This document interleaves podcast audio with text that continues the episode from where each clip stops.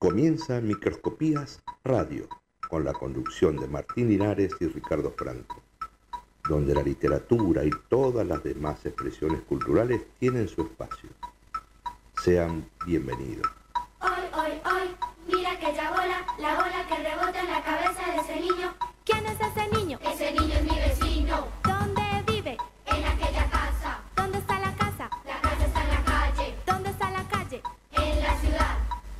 Ciudad? entre las montañas, ¿Cuáles montañas? montañas de los Andes. ¿Y dónde están los Andes?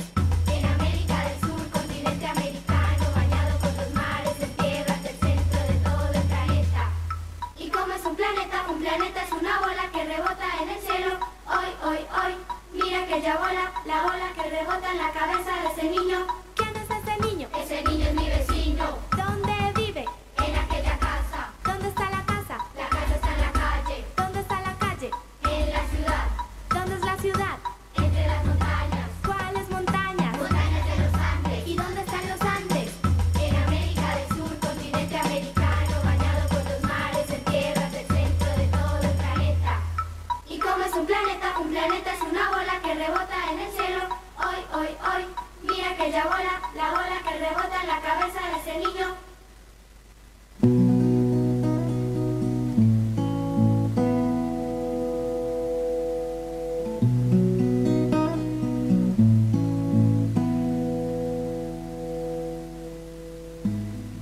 Hola, ¿qué tal? Muy buenas noches. Bienvenidos todos al septuagésimo octavo programa de Microscopías Radio. ¿Cómo le va, señor don Ricardo Franco? ¿Cómo le va? Muy buenas noches, don Martín Ares. ¿Cómo anda usted? ¿Qué me dijo? Programa número 78, ¿verdad? 78. Qué número, usted, qué 78, número. decía. Estamos, estamos grandes. Mire, si estaremos grandes, yo ya tuve que empezar con los lentes. Mire, ya, ya no, no puedo disociar, no hay bien, forma. Bien, bien, ¿Sí? bien.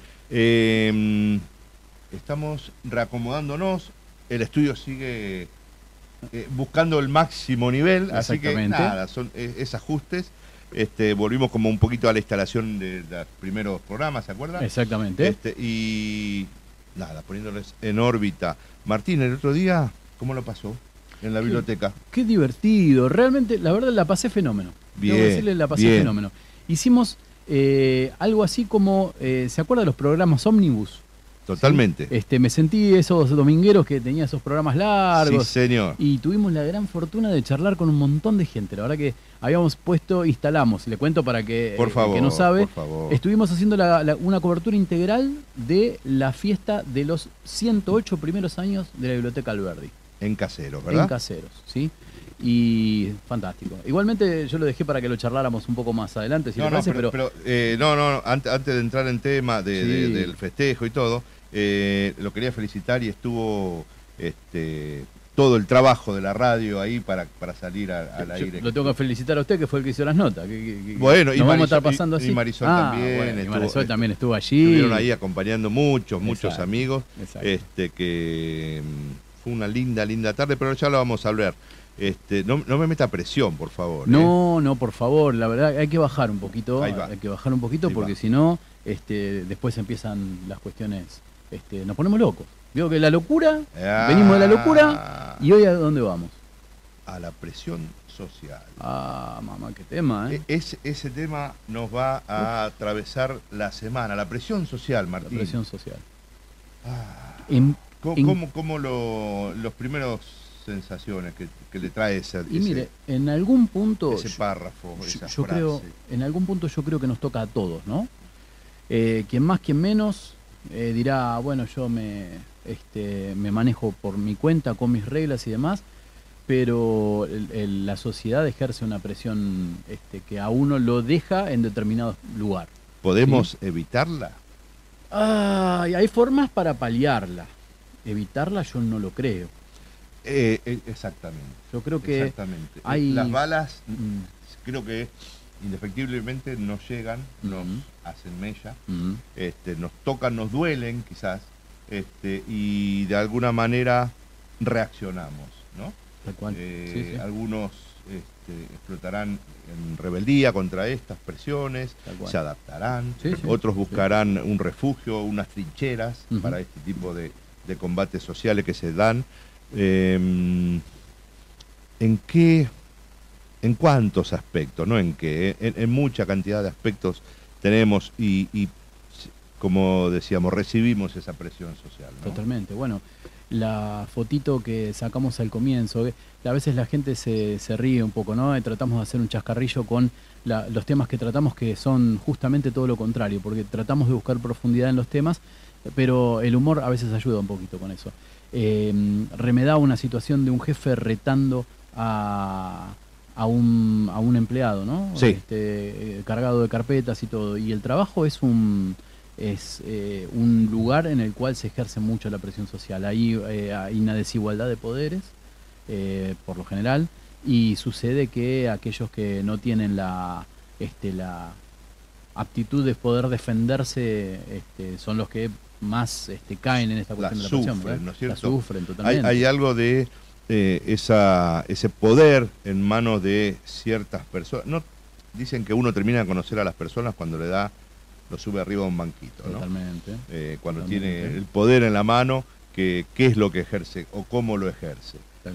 Cuando este, todos tenemos por nuestras relaciones laborales eh, obligaciones, particularmente obligaciones de, para cumplir, y ahí es donde el- la presión, si usted quiere, laboral, este, no, nos empieza a correr, ya sea en tiempo, en cantidades, en- objetivos, cada Sí. uno tiene eh, ciertas presiones que, bueno, hay que poder sobrellevar.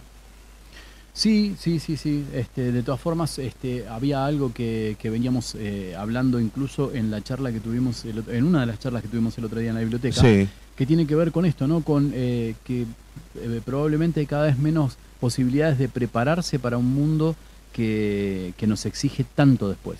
Entonces eh, eh, se hace como una brecha muy importante eh, desde el momento en el que uno toma las herramientas como para salir a, a pelear por su por lo suyo, ¿verdad?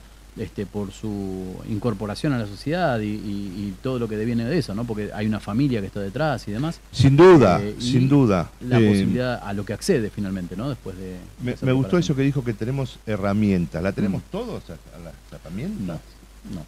O sea, yo creo que eh, hay una hay una desmesurada realidad de inequivalencias Sí. que tiene que ver desde el comienzo, no lo digo yo, lo dicen los científicos y gente que realmente sabe, que eh, si uno eh, eh, tiene, digamos, todos nacemos con las mismas facultades, ¿verdad? Bien. Eh, pero eh, se desarrollan a través de la sintetización de los alimentos, por ejemplo, entre otras cosas. Ok. Entonces, si uno no tiene las oportunidades, este, la igualdad de oportunidades y, y hay Los gente que, nutrientes. claro, hay Sí. gente que puede aprovechar Sí. esa- esas características y hay otras que se les terminan de alguna forma desperdiciando, ¿verdad? Entonces ya no llegamos a igual, en igualdad de condiciones. Eso que se habla, esa palabra tan difícil que se ha instalado en la sociedad de la meritocracia, ¿no?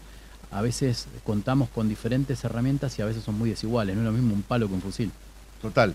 Imaginemos una línea de partida. Mm. ¿Sí? Bueno, algunos empezamos un poquito acá, otros más allá y Mm. otros muy lejos, este, para, no sé, en pos de qué, de qué meta, ¿no? ¿Qué es lo que hay que conseguir Total. en la vida? Pero bueno, eh, de eso vamos, de las presiones sociales. Exactamente. Y este y, E- Indefectiblemente se me viene a la mente la, mm, la etapa de adolescencia. sí, totalmente. El bullying es uno de los eh, de los flagelos que más afecta a los adolescentes eh, y no solamente a los adolescentes. Un adulto ya no sufre bullying, ¿verdad? Sí, Ah, cómo no, cómo no. no le duele más, ¿no? Un No. adulto ya, ya, eh, lo que diga, no, vos no le des bolilla, No, que no, no, pasa es nada. Una, es una cuestión eh, incluso que eh, forja personalidades, ¿verdad? Sí. Eh, bueno, en, en la adolescencia es el momento en el cual este, uno comienza, digamos, a, a asomar quién quiere ser y qué puede llegar a ser desde ahí. Quizás a, tientas, pero empezar a agarrar o a esgrimir esas armas que usted decía. Totalmente. Le tocó un palo, a otro le tocó un fusil y a otro un cañón, pero este, sí, en la adolescencia uno empieza a formar quizás la personalidad con esas herramientas para, no sé, adaptarse a la sociedad. Totalmente, bueno, y hay mucho de qué hablar porque probablemente eh, los chicos estén eh, viviendo en un mundo en el cual nosotros no hemos vivido, esto del del cyberbullying, eh, el, el- el odio de los que están a distancia, de una, a una pantalla de distancia. porque nosotros podemos eh, intentar dar lo mejor de nosotros y podrían del otro lado decir, pero mirá que la camisa que se puso ese tipo, los lentes que usa, parece Mr. Magoo, Sí, y podrían ser Sí, un montón de, de- de condicionamientos que, que- que se ejercen del otro lado, ¿verdad? Sí, este, insisto, ¿eh? uno eh, indefectiblemente, yo por lo menos me paro en esa etapa de, de formación quizás de personalidad, pero lamentablemente uno escucha esos, eh, esas presiones hasta para con los chicos. ¿no? Totalmente. sí, Este, ni hablar cuando le dicen qué vas a hacer de grande, totalmente. ¿Qué, qué idea tiene. Ah, tocas la guitarra. ¿Y de qué vas a trabajar? No, futuro Pero- músico, ya claro. está, ya, ya sos músico si te gusta Claro. tocar la y- guitarra. pero vas a, vas a buscar un trabajito igual, ¿no? Y después algo tenés que hacer. Claro, y sí. No. Como si un chico de 10 años supiera, uno de 15 y uno de 40. Y como si el arte no, fuera sé. un trabajo también. bueno, ¿no? bueno. El demérito que tenemos contra, con estas Eh, actividades. la mirada, ¿no? Como Sí. que es un pasatiempo este, y no, no, no una profesión. Totalmente, Eh, totalmente. Qué tema, qué tema, Martín. La presión social, un tema del que todos tenemos algo para decir. A todos en algún momento nos habrá tocado que nos señalen con el dedo y nos digan algo que no nos ha gustado. 11 3858 9736. Espere, espere, espere, espere. Me lo Dígamelo despacito, por 11 favor. 3858 9736. ¿Este qué teléfono es? ¿Lo aprendí o no? Sí, Muy bien. sí, sí, excelente. Es el teléfono de nuestra producción y también es el de la radio. Así que Perfecto. pueden dejarnos su opinión, su mensaje en Bien, un WhatsApp. bien. Pueden hacerlo con audio, pueden hacerlo con escribiendo. Genial. Pueden hacerlo a través de YouTube, que hay gente que está conectada. También. Fantástico. ¿Sí? sí, sí. Muy bien. quieren acercar ideas acerca de las presiones, han sufrido, han sido quienes ejercieron esas presiones. Bueno, va- vamos por ahí, vamos conversando alrededor de las presiones sociales. Exactamente. Bueno, vamos a vestir un poquito el programa, que hoy tenemos mucho de qué hablar y tenemos un montón de amigos que van a estar a mano. Así que si le parece bien, como le decía, vestimos un poco el programa y volvemos y seguimos hablando de microscopías radio hasta las 22. Genial. Quizás un ratito más. miren, Thank you.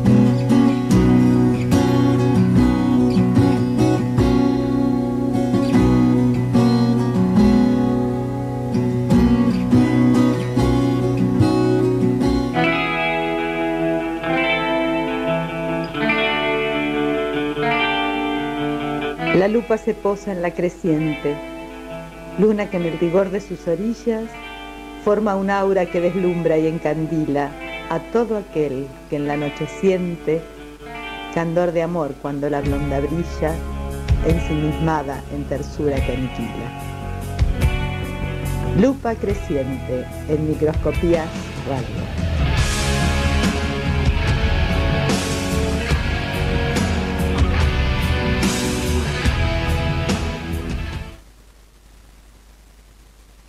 Bien, aquí seguimos. Esto es Microscopías Radio, tratando de, eh, bueno, contar un poquito cosas que tienen que ver con la, con la literatura. Nos dicen que en YouTube no está saliendo la voz. Eh, vamos a tratar de, de ver qué podemos hacer para solucionarlo. Este, cualquier cosa, este, mire, podemos escribir. es- eh, escúchenos por la página. Ahí está. es- a en todo caso. ahí vamos no- a hacerlo, y hacemos el, el- el combinado, como decíamos la vez pasada. ver el partido de fútbol por la tele Sí. y escucharlo por la radio. Pero bueno, son, son cuestiones que se, van a ir este, acomodando a lo largo de, de- de los días. Ya falta poquito para que podamos estrenar en su este, inmensidad el estudio central. Así que bueno, ahora estamos en un living haciendo lo, lo que se puede. Así que bueno, gracias por estar ahí. Le digo, la presión social, definición. Sí, señor. ¿sí? La presión social es la influencia ejercida por un grupo social para lograr que una persona cambie sus actitudes, sus pensamientos o incluso sus valores. La también conocida como presión de pares es un problema que puede llegar a ser considerado como un trans- trastorno de la personalidad. Un trastorno de la personalidad. Entonces, es Y dice, permítame, eh, porque Sí, si sí, la, sí, definición sigue diciendo, a través de la presión social, un grupo social trata de influir sobre una persona o varias para lograr que ésta actúe o se comporte de una manera determinada. Ok. Entonces es, eh, digamos, eh, ¿no tomás alcohol? ¿Cómo no tomás? Pero vení, tomate un, un vodka con limón, ¿sí? Eh, sí, Mire, se Quizás- me está piantando el tema. o- o- quizás este, e- esas modificaciones es donde deberíamos hacer la resistencia, porque todos este, queremos, ¿no es cierto? Eh, no le digo ser únicos o, o- o- o- o diferentes al resto, pero ¿por qué estar uniformados detrás de algo, no? Mm, Eh, porque es- hay cierta necesidad también de pertenecer a grupos y de estar eh, en manada, somos bichos de manada, totalmente. pero cuando es algo, digamos, que nos daña de alguna manera, es difícil encontrar eso. Totalmente. ¿Dónde está? Totalmente. Sí, totalmente. Eh, algunas causas A ver. de las con las que sentimos la presión social. Ok. Eh, justamente usted decía la necesidad de pertenecer a grupos o a colectivos que nos representen, Sí, este, que desarrollan en la persona una sensación de bienestar. ¿sí? Pero est- esto eh, viene de algún lado, viene de, eh, de cuestiones personales que tenemos. Bien. Entonces, eh, algunas de las que se nombran, este, cuando se, se nombra qué es lo que origina la presión social, tienen que ver con inseguridad personal, ¿m? baja autoestima, ¿sí? Eh, no considerarse uno capaz de, de tantas cosas, deficiencias en el aspecto físico, ¿sí? deficiencias con el ideal, ¿verdad? Porque nosotros estamos... ¿cuál no? ¿No es cierto? Claro. ¿Cuál no tiene Nos- algo? Nos criamos con la sensación de que nunca íbamos a llegar a lo que es el ideal. Sí, ¿Mm? sí, sí, sí. Y estamos ahí eh, pendientes de la falta. Exacto. ¿sí? Sí, sí, De- sí. Te falta altura, te falta Totalmente. Sí. lo, lo que fuera. Falta, justamente, falta de personalidad y motivaciones. Uno a veces no encuentra, y a mí me pasó a mis 11 años, Sí. eh, no encuentra el rumbo y se siente como un poco inferior, porque ve que los demás tienen actitudes en las cuales, este, Sí. digamos, salen y, y vencen de alguna forma al alba, vinchero, y uno está así, hecho un pollito, Sí. ¿sí? Entonces también eso, la falta de personalidad o una personalidad que todavía no logra destacar o no logra este, ser constante, ¿verdad? Ahí sí, me- me has- ahí está poniendo el foco en la persona. ¿no En la persona, No sí. en, en la sociedad que, que No, no, no. Eh, estas son, eh, son cuestiones personales, seguramente. Exactamente. Eh, a ver, la culpa la tenés vos porque no te defendés. Exacto. Bueno, contra 40, mamá, ¿qué querés que haga? Exactamente. Sí, sí, sí, ¿No? pasa Eh, por ahí. eh, Es, es difícil, es difícil eso. Es así. Eh, y ni hablar de, eh, sobre todo en la crianza que hemos tenido este, nosotros, los que tenemos 40 y largos, en mi caso 40 y 30. Yo cumplo. ah, Este, estoy llegando, estoy llegando. Está llegando. Eh, en, mi papá que no, no podía entender la idea de que el chico, por ejemplo, no jugara al fútbol. ¿Sí? No, por supuesto. O, o por nena, supuesto.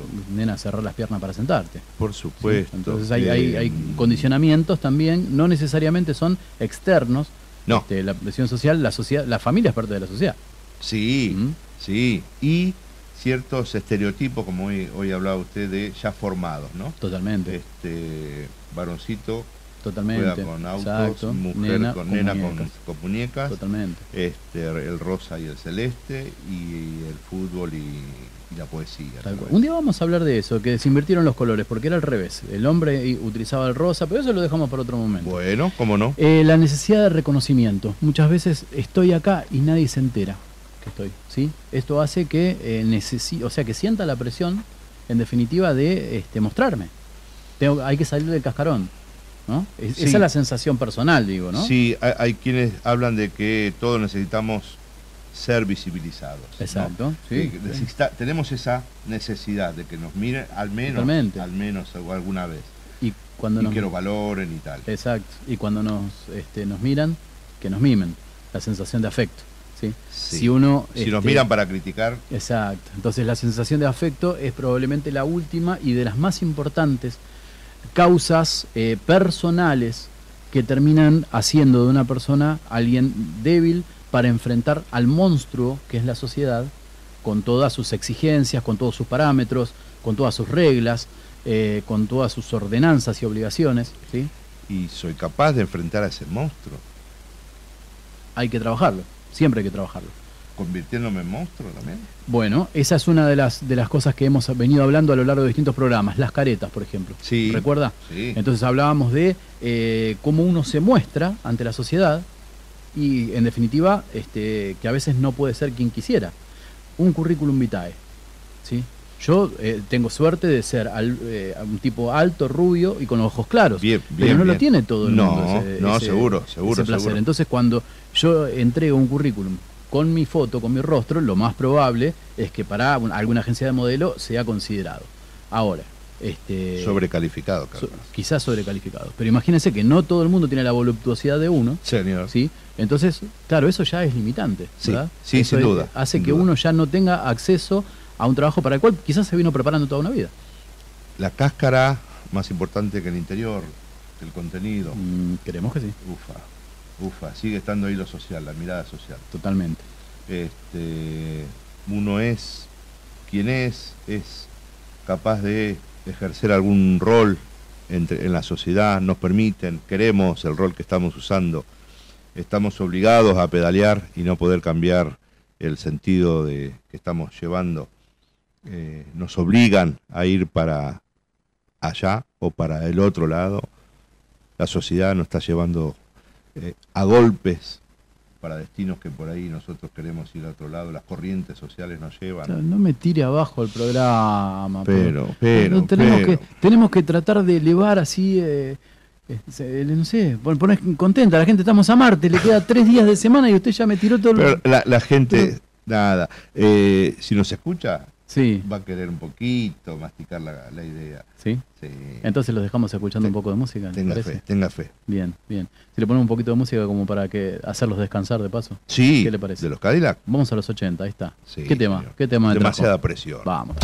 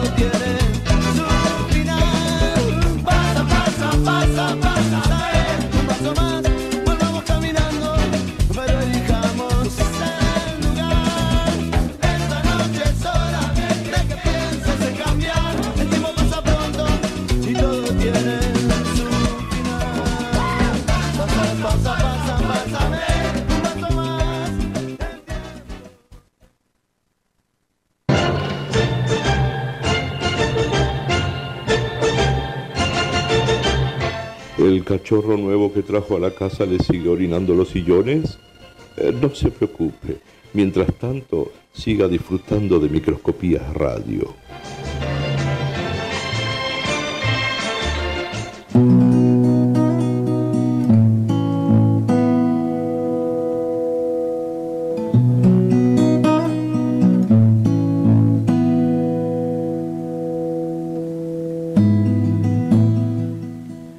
Aquí estamos, seguimos, esto es Microscopías Radio, vamos hasta las 22 horas y seguimos charlando un poquito de lo que es la literatura y las demás artes que la convocan y, y se acercan.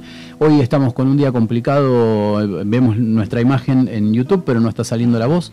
Nos Eh, están avisando eso, que precisamente tenemos problemitas con el audio. También nos confirman que por la aplicación y la página se escucha Salimos bien. Bueno, que entonces... fue el cartelito, el teleprompter que nos hicieron acá, que vayan para, para estos lados y por ahí, bueno, se pierden de, de sus ojos azules. y, Claro, bueno, exactamente. Nada, este, será la próxima que va a ser. Este, bueno, veremos, veremos. Igualmente vamos a hacer una cosa, vamos a, a juntar imagen y audio y, y después saldrá todo junto. E- tranquilo. editarlo. Bueno, Editaremos bueno, bueno. esto. Bueno, eh, sí, Habló de la presión, ¿verdad, Martín? hablamos de la presión, sí. Sí. Y, mm, a ver, eh, los lugares en los cuales uno puede esconderse son aquellos lugares eh, donde uno se siente seguro, donde se siente cómodo. Sí, señor. Y el domingo, día, día raro, ¿no? Para, este, para salir a pasear, nos sentimos muy cómodos en el lugar donde nos tocó ir, ¿verdad? Sí, U- usted habló de que la radio, algo así, creo, creo recordar, se puso los pantalones largos. Exactamente, sí. Eh, sin embargo, había gente de Bermudas, pero bueno, Ah, e- eso, sí. es, eso es un detalle. Yo no puedo creer que la gente vaya de Bermudas a, a las Dios, hay, hay- hay de todo, Sí, hay de todo. Eh, pero mm, cuénteme, ¿qué, qué sintió? ¿Qué, ¿Qué le pareció el lugar? Bueno, hermoso. El lugar es hermoso, sí, la Biblioteca Popular eh, Juan Bautista Alberdi cita en la calle Sarmiento 2706, esquina Belgrano. Belgrano, claro. ¿sí?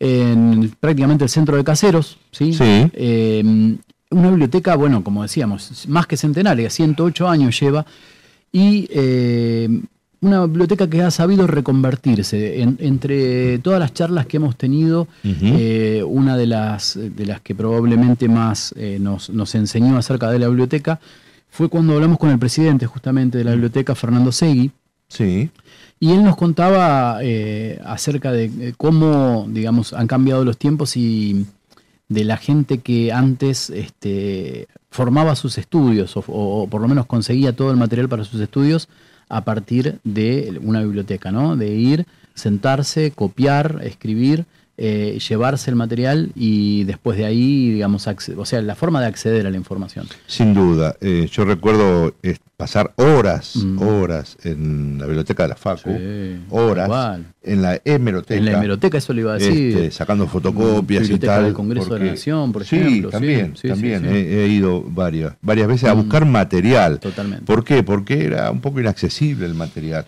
No podía comprarme todo a ver si me servía. Entonces, Totalmente. voy a ver. ¿hay algo de esto? Y generalmente había, y, y bastante, y de muy buena calidad. Entonces, eh, era un, un lugar donde ir a buscar este, información. Quizás hoy la información cambió, se horizontalizó un poco más. Totalmente. Podemos tener acceso a otros lugares, a otros datos, que antes era muy, muy, muy distinta la, la manera de llegar. Totalmente. Eh, y hoy me gustó mucho la, la idea que eh, empiece a ser algo más social, Eh, Totalmente. ¿Sí? Totalmente. en el sentido Sí. de actividades. Totalmente. No historia, buscar información. Exacto, sí, bueno, la reconversión que a la que obliga esto, ¿no? Justamente si la información se puede conseguir en otros lados, el espacio no se puede perder. No. Entonces, más allá de los libros, tiene que haber vida. Sí, señor. Entonces, la vida eh, la traen, por ejemplo, eventos culturales, ¿sí? Eh, talleres de distinto tipo de cosas. Eso es, sí. Muy interesante los muy, talleres. Muy interesante. interesante. Sí, sí. Eh, eh, digamos, hay un reflejo este, que ha abarcado eh, prácticamente a todas las bibliotecas este, populares del país, eh, que tiene que ver con una reconversión al, al- a la cuestión de lo que era antes el, el- el salón cultural, ¿no es cierto? Donde se, se, digamos, había apariciones musicales, había artes plásticas. eh, ahora las bibliotecas han este, incluido otras cuestiones que nos eran íntegramente o completamente ajenas. Quizás para un centro cultural, Un u- otro sí. ambiente Exacto. eh, estaba destinado a este tipo de actividades. Totalmente. Y ahora se ve un montón de chicos haciendo un taller, eh, más allá de ir a agarrar los libros y, y, digamos, y disfrutarlos porque se sientan, se apoltronan y leen. Más allá de eso, pueden hacer eh, cursos. Sí. Eh, por ejemplo, en la Biblioteca Alberdi estuvimos hablando con el profesor de chino, ¿sí? una Sí, charla señor. interesantísima porque más allá de que cuando empezó a hablar en chino yo no lo entendí. Ah, después le, le comento, Me- después me le comento, después le cuento. Este, no, hablamos de, de- de otro tipo de cuestiones, ya lo vamos a ir este, picando. Muy, muy interesante, muy abarcativo, muy, Totalmente. muy, eh, conectado con, con, Totalmente. con eh, lo social, lo político, lo económico. Entonces fue, nada, te abre otro mundo además del idioma. Sí, sí, sí, sí, sí. Además de, de- de saber que una cultura completamente distinta, una cultura oriental, este, que tiene otro tipo de pensamiento, ¿no? Más hacia- orientado hacia lo colectivo que hacia lo individual, quizás. Sí, No sé si la presión social funciona de esa forma Mm, o viene ejercida mm, desde, quizá, desde el gobierno. habría que- no sé, no sé. A veces dicen que los gobiernos no constituyen personas también, pero no lo sé, Bien. no lo sé. Bien. Hablamos Eh, con la, sí. la profesora de italiano, por ejemplo, ¿Se también nos contaba las grandes diferencias culturales Dentro, los acercamientos. ¿no? Claro, Sí. dentro de una región que Sí, señor. es pequeña en definitiva, ¿sí? Este, después también, bueno, hablamos con, con fotógrafo, hablamos con este Marcela Galván, que es Con la músicos, eh, Villastengo. ¿se acuerda? El- el- Exactamente. el- los amigos de... Sí, sí, sí, Exacto. sí, total. Este, hablamos con, con Anaí Orquera Bianco también acerca de una cuestión que es hiper interesante y súper necesaria, que es acercar las nuevas tecnologías este, a los adultos mayores, le dicen ahora.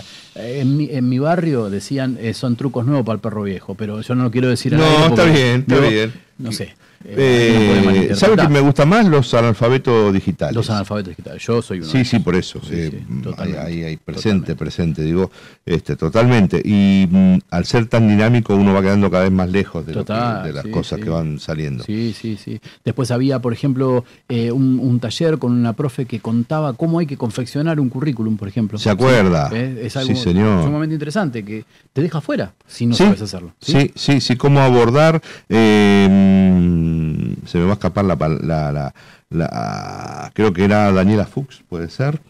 La, la profe que, que daba estos, eh, estos talleres. Mire, ya le voy a contar. Bien, bien. Eh, hicimos, la, hicimos la tarea. Hizo tarea. Bueno, este, bueno. Y, sí, ya lo- y los muchachos era Ricardo Astengo y Fernando Villa, si mal no ¿Qué recuerdo. memoria Eh, la suya? eh, bueno, por bueno, favor. bueno. Sí, el asesoramiento en la elaboración de currículum vitae, que así se llama el, Sí. este, el curso, lo dicta la psicopedagoga Daniela Fuchs. Sí, señor. Y hacía algo también con eh, orientaciones. Orientación vocacional y ocupacional. Miren, Sí, nos señor. robamos un- uno de cada uno. Tenemos, tenemos la- estamos- la gacetilla Exacto. Después, este, también, bueno, Soto y Chile de Italia. Sería, porque está en plural, mire, ba- bajo los cielos de Italia, dice. Yo no ¿Sí? capisco, perché lo obelisco. Exacto. Y las clases del idioma chino también. Sí. Sí, acá tenemos también. Este, a Pablo GT Foto, que Pablo Gauto, gentil, con sí, quien estuvimos tan- charlando un buen rato también. Todos, todos, todos se prestaron a conversar y con, con muy buena onda. la acerca verdad. de las miradas distintas. Sí, usted decía muy bien, Ricardo Astengo y Fernando Villa. Muy bien. Muy bien, Bueno, bien. eh, una Después cobertura. vamos a subir la selfie que nos sacamos con el Sí, fotógrafo. señor, exactamente. Eh, Esas travesuras que estaban, estaban bien. Totalmente. Y hay que agradecerle mucho a Marisol Schmidt, que también Sí, estuvo. por supuesto. Y este, cubriendo el evento en definitiva. Y este se metió en la. eh, esta chica se metió en la, en la mesa donde estaban hablando italiano, fue, sacó fotos. Participó, estuvo ahí, sí, sí, sí, sí, muy activa, se movía, este, se movió bastante con ha- haciendo móviles Exactamente. eh, entre, eh, entre las, las personas ahí presentes en el festejo.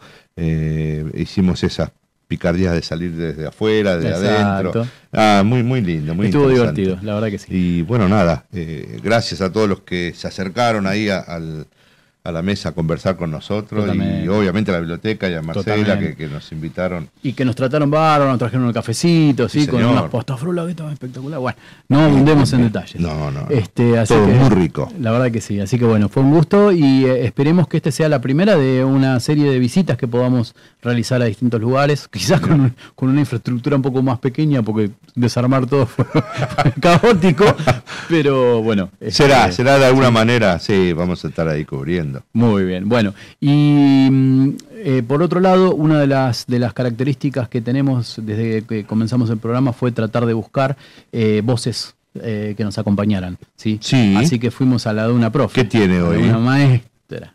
¿sí? Ah, María Laura. Exactamente. Sí, señor. María Laura Castro, que nos dejó grabado hace un tiempito este, una belleza este, para recorrer y para que ustedes escuchen. Así que, si le parece, vamos con alternativa. ¿Cómo no? ¿Le parece? Vamos Sí, ahí entonces. pero vamos.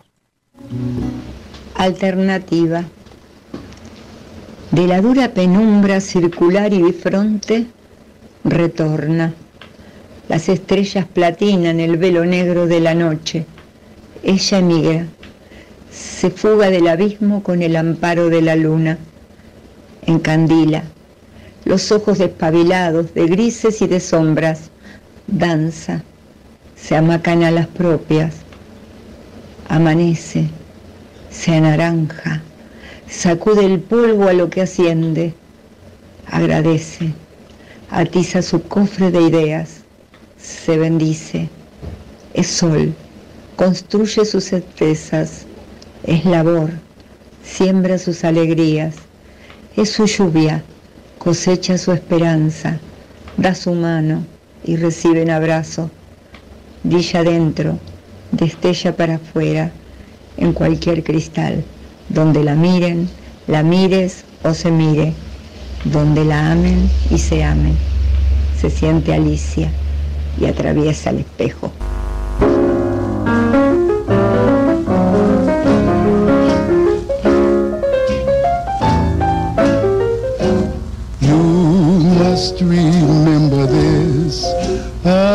Kiss is still a kiss. A sigh is just a sigh. The Iliana Andrea Gómez Gavinoser nos trae todo el mundo del cine, de las artes audiovisuales y claro está, también de la animación. Bajemos las luces, que comienza esta película. Luz, cámara, rely. No matter what the future brings as time goes by.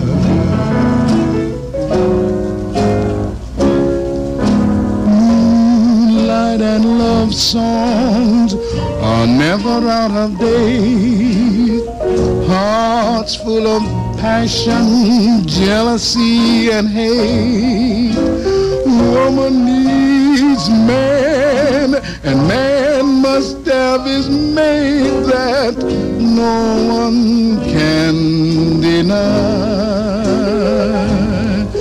It's still the same old story, a fight for love and glory. Estoy acá sentadito en el cine, Martín, ¿qué pasa? Y eh, no pasó el pochoclero todavía, me parece. No, todavía había no, visto. Lo veo Sí, allá a lejos, ver, eh, eh, en la primera fila lo veo. me parece ahora- que se trajo un loro No sé, no sé qué cobro ahí. Sí. Pero bueno, ¿tiene alguien en línea?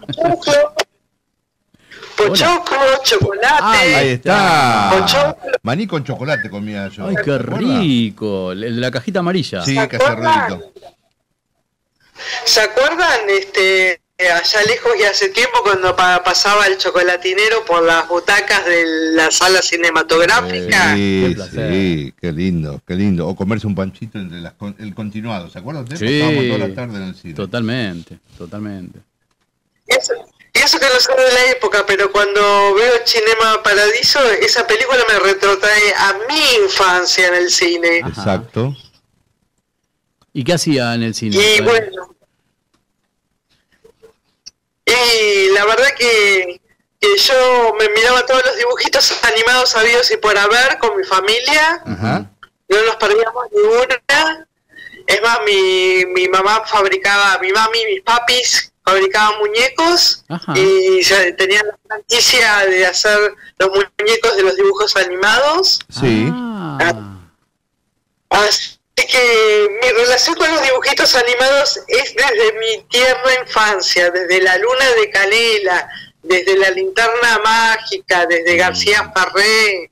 claro. Así que mucho para contar por este lado. Qué lindo, qué Eh, lindo. sí. Muy bien, bueno. Bueno, ¿y qué nos, nos, nos atraes? ¿Qué nos traes para hoy? ¿De qué, ¿De qué va a hablar? ¿La presión social como tema en el cine? Hay, hay mucho, ¿no? De qué hablar, mucha tela de cortar.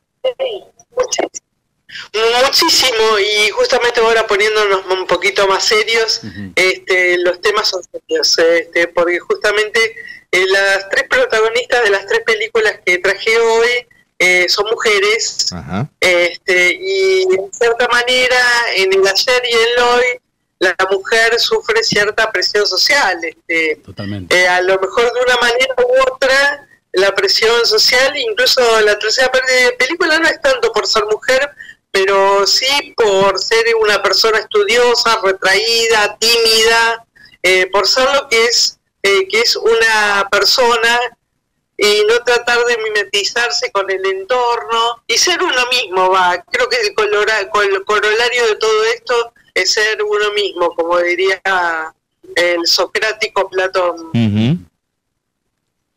Sí, pero ah, muchas y veces lo, lo que hablábamos, ¿no? De, de uno vive en sociedad y a veces es casi inevitable sentir esas presiones sociales.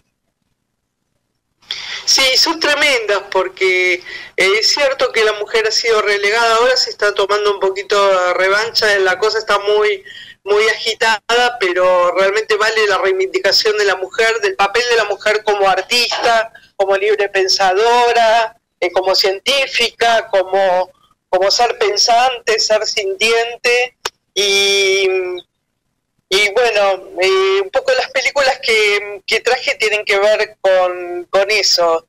La primera que voy a tocar es este, mm, la historia de Felicita Guerrero, que se llama Felicita, es una película de Teresa Constantini, Bien. y valga el paseo por la filmografía argentina, que, que ahora hay unos estrenos bárbaros en Netflix y hay que, hay que, no, hay, hay que verlos, no hay que perdérselos. Eh, ya voy a hablar del tema. Y Felicitas Guerrero fue una mujer que existió en realidad, que fue de la alta sociedad porteña, este, que tiene su tumba en el cementerio de Recoleta, eh, cuya leyenda fue muy sonada y que por eso está muy venerada la tumba de ella en el cementerio de la Recoleta, ¿no? Como una de las tumbas históricas del cementerio. Tal cual. Sí, sí. Este, forma, ya forma parte un poco de la de la leyenda urbana, digamos, como diría la película americana. Este. Sí. eh, es un poco el espíritu Felicitas Guerrero el que está este, rondando por ahí porque ella fue presionada por la familia para casarse por- con un hombre mayor, eh, muy rico, con muchos campos, con, eh, que incluso estaba destinado a salvar de la pobreza, de la creciente pobreza a la familia de ella. Y, este, y, de- y ella tiene que eh, sacrificar su amor por alguien que, eh, por alguien, por su novio real, este, y bueno, eh, toda la sociedad estaba como girando alrededor de ella para, para que ella eh, realice un matrimonio que, que no, que ella no, no siente, que no quiere, que se casa por la fuerza, ¿no? Este, por la presión social tanto de la familia como de la sociedad, eso era muy común en esas épocas. Lo que pasa que este, el caso de Felicita fue muy sonado por lo trágico y por lo rebelde que fue ella ante esa situación, ¿no? Totalmente. Vos sabés que en la, en la emisora en la que estábamos antes de con microscopías, eh, tuve el placer de conocer a Pablo Vallejos, eh, que tiene un, un programa llamado Gritos en la Oscuridad, y justamente hablaba de las leyendas urbanas, ¿no? Una de las cuestiones este, más sonadas, como vos decías, del cementerio de la Recoleta tenía que ver con eh, las supuestas apariciones de Felicitas Guerrero desde el otro mundo.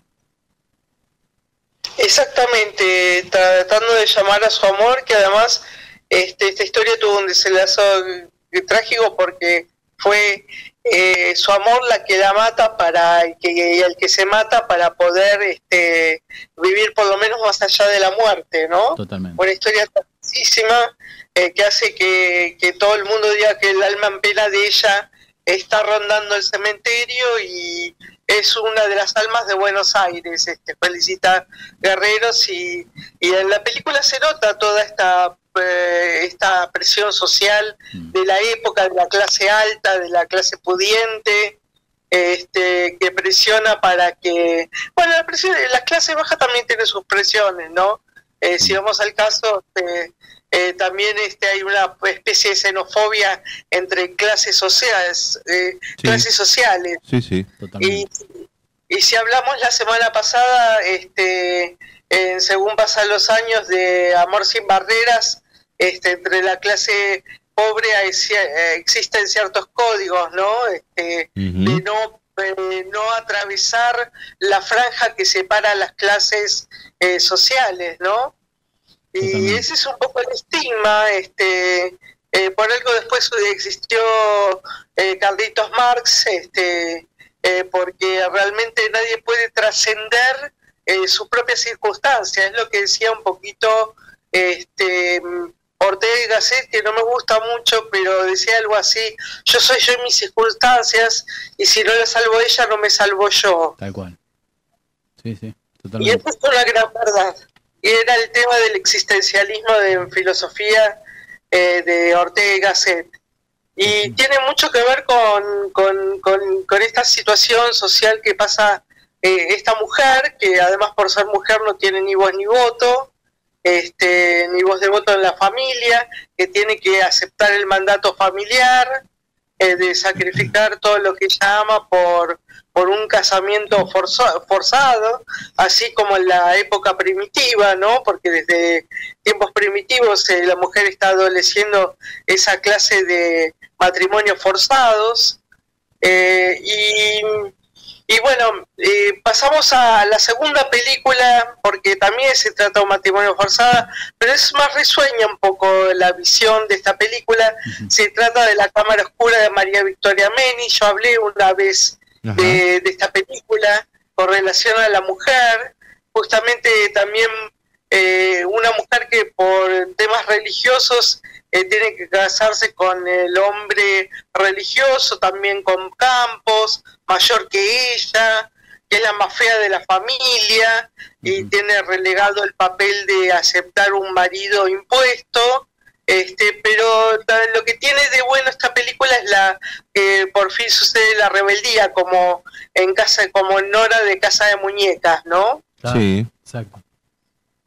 Y es una especie de Nora de Casa de Muñecas, esta protagonista de La Cámara Oscura de Victoria- María Victoria Menis, otra película argentina excelente, extraordinaria sobre la inmigración este, judía en Argentina. Este, pero extraordinaria la película. Bien. Y la, y la última película es una película de dibujitos animados, Ajá. este, Ajá. Sí, recién estrenada, le voy a traer algo más actual, este, Bien. el que ya va a ser un poquito delicia de los Oscars seguramente del año que viene, este, que se llama Red, roja, Ajá. eh, Red roja. Red, eh, roja, esta ya está en la plataforma Disney para que ustedes eh, la puedan ver. Ajá. Eh, Estreno, ¿no? Se- la semana pasada fue que se estrenó. Exactamente, 15 días, hace 15 días. Bien. Bien. Y este, es una niña que se convierte por tradición familiar en oso panda, eh, pero está en una franja en que ella convive con sus compañeritas de clase que la aceptan tal cual es, pero la familia eh, china, de la cual es oriunda, este, una familia china arraigada en, lo- en el barrio chino de Estados Unidos, este, justamente lo que hace es tironear para el lado ancestral y no dejarla vivir. Este. Y esta maldición que tiene la familia de que las mujeres se transforman en oso panda y se vuelven este, así mujeres este, o sesnas, furiosas, o sea, rebeldes, Claro. este, bravas, este, eh, esa maldición la, la, la mm, hereda ella y, y bueno, está entre que la familia eh, tiene que exorcizarla de la, de la tradición y, este, y de, de esa herencia que a lo mejor es maligna para la familia y está la, el tironeo por otra parte de la sociedad que le dice, no, me gusta como sos, como panda, este, sacamos, incluso hacemos dinero con eso. Claro. Eh, eh, así que la sátira política realmente, la verdad que es muy completa la película, la sátira está muy bien. Este, no digo cómo termina, Bien. este, pero ella, ella elige ser quien quiere ser. Perfecto. Este, Perfecto. Ha- Había, eh, bueno, en esta hay como una especie de, eh, no sé, eh, iba a decir como una transformación en ella o, o algo de eh, responder a esas, ¿no? A las presiones, digamos, ella responde hasta físicamente, vi- Ah, viste que se transforma. Sí. Pero también, eh, Claro, ¿sabes que me venía? Sí, perdón. sí. No, no, me, No, venía, el panda es, sí, me venía, es la- un animal. o sea, me venía en Sí. mente la de el diario de Bridget Jones. No sé si se Ah, acuerdan. Sí, muy buena película. Que- una comedia, pero que. Pero muy, no es- mucho de presión Exacto. social, ¿eh? Sí, sí, sí. Sí, así es. Y este, con René Zellweger, una gran actriz. Eh, realmente es muy interesante este, este espectáculo infantil porque en cierta manera hay una moraleja, para aunque no nos guste hablar de la moraleja, pero a mí sí me gusta hablar de la moraleja, porque enseña a que cada uno tiene que seguir su camino, ¿no? Bien. este, por de las tironeos sociales. Uno porque quieren plata, este, ya sea en forma positiva, o, y otros porque este, toman esa transformación como una maldición y no como un bien, este, Claro, perfecto. Perfecto. no como Pero- un bien que se le da. En ese sentido de lo que vos eh, decís, de, durante mucho tiempo estuvo mal visto el tema de la moraleja, ¿no? Pero ahora hay, hay como una tendencia, ¿verdad? A, a- a- a buscar por lo menos, no sé si finales felices, pero sí este, mostrar alternativas en las cuales los protagonistas de las películas, sobre todo las infantiles, podrían ser felices y, y- y- y tratar de mostrar de alguna forma, ¿no? Que, de, de qué manera habría que hacer las cosas como para, digamos, mm, no sé, estar, pasármela mejor, ¿no? ¿Puede, puede ser que, que se esté dando eso? Sí, sí, incluso eh, durante mucho tiempo había como un hábito de, ah, de darles a los niños este finales este malos, este Mm. trágicos, este y complicados, este y posmodernos, Mm, este mezclados en cuanto a valores sociales y eh, éticos. Eh, por el hecho de que no querían terminar el cuento o el relato infantil o la película infantil con un final a todo Disney.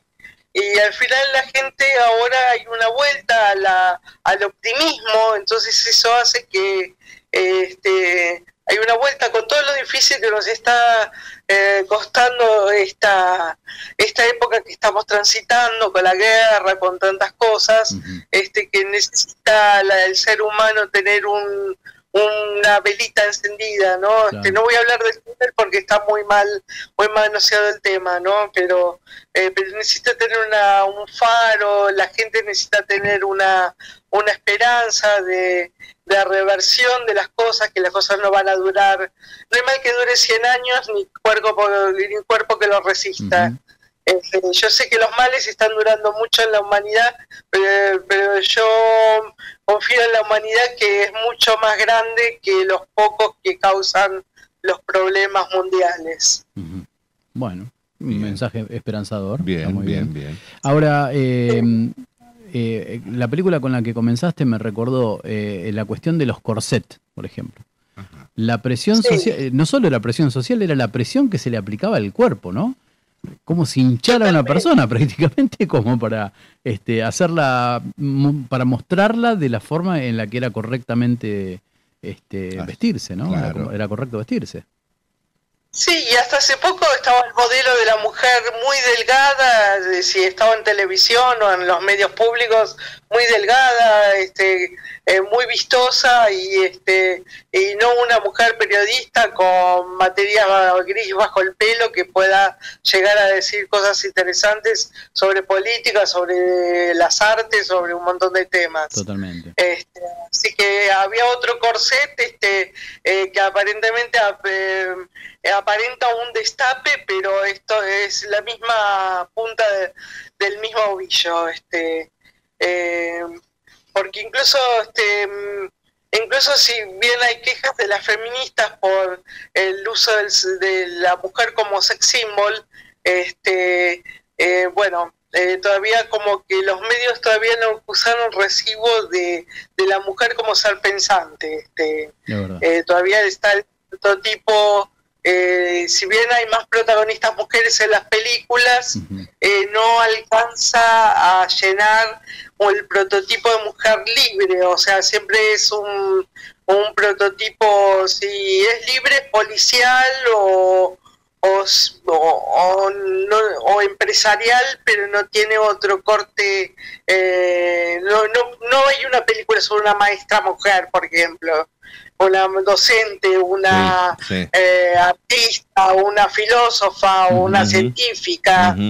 Este, una, bueno, hay más sobre el deporte, ¿no? Este, como la película sobre las Venus, eh, sobre Venus y Serena Williams, pero falta este, el acuse de recibo de la que mu- de que la mujer puede ser eh, pensante. este. Totalmente, totalmente. Bien. Sí. Y sí, yo, sí. eh, yo vengo desde los 80, eh, empecé siendo alumna de filosofía, este, de- o sea, soy licenciada en letras, eh, pero tengo la mitad de la carrera de filosofía y fui integrante de la Asociación de Mujeres de Filosofía ya en los 80, así que un poco éramos pioneras cual. eh, de todo este cambio que se está viviendo ahora. Y, y bueno, estamos eh, justamente las- desde la Asociación de Mujeres en Filosofía, eh, estamos proponiendo el espacio para la mujer, para la mujer pensante, para la mujer filósofa, para la mujer este, eh, artista, etcétera. Totalmente. Bueno, muy bien. Este, a desencorsetar entonces. Exactamente, desde ya, totalmente. Bueno, bárbaro. Bien. Bueno, bien, Ile, bien, la verdad, Perfecto. cosas muy interesantes nos has traído, realmente, este, que reflejan bien este condicionamiento que nos impone la sociedad para desarrollarnos. Y quisiera decir por último que La Cámara Oscura no se la pierdan de María Victoria Menis, una película de 2007, Ujú. eh, que la pueden ver en YouTube y felicitas que la pueden ver en Amazon. Perfecto. Perfecto. Bien. Las recomendaciones de hoy, así que ya tienen para acercarse. Buenísimo. Bueno, muchísimas gracias Bueno. Ile, por estar ahí y te escuchamos el próximo viernes con Según Pasan los Años. Exact- Exactamente, con un otro festín de cine. Muy bien, entonces. Genial. Muchas Genial, gracias. por- gracias. Hasta luego, hasta luego. Chao, hasta luego. Bueno, seguimos. La mujer pensante, ¿puede pensar entonces la mujer? Uf, ¿Cómo dice eso, caballero? ¿El, el hombre puede hacer poesía? ¿Por qué no? ¿Por qué no?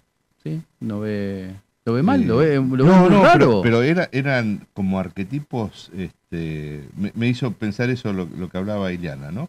De que quizás no, no se ve, no se muestra o, o no es interesante, no sé, para contar eh, la, la- la vida de una mujer pensante, o que, sino que tiene ser guerrera o romper algo, ¿no? Totalmente, sí, sí. Este, No sé. Eh, de hecho, alguna vez eh, hicimos una cita acerca de, este, de Marie Curie, ¿no? Que recuerda que, que contaba, los periodistas de la época la, la pararon y, y le dijeron que se siente este, convivir con un genio, ¿no? Y entonces ella le, le replicó, eso deberían preguntárselo a mi marido. sí, qué bárbaro, total, sí, total. adelantado. Sí, ¿Vamos sí, a mi sección favorita? Sí, Sí. pero claro. Bueno, usted me está metiendo presión con esto, ¿eh? No, no, no, Porque disfrútela. mire que no sé disfrute- si me va a salir como Disfrútela, Martín. Vamos a ver qué Vamos. pasa. A ver qué pasa. porque toda obra de teatro primero fue guion y toda película antes fue libreto, quizás novela, Toda canción antes fue poema. A partir de ahora queremos hacer foco en ese poema, previo a la canción. Con ustedes, letra y música. Todas las cosas tienen música y cada tonta cosa es música.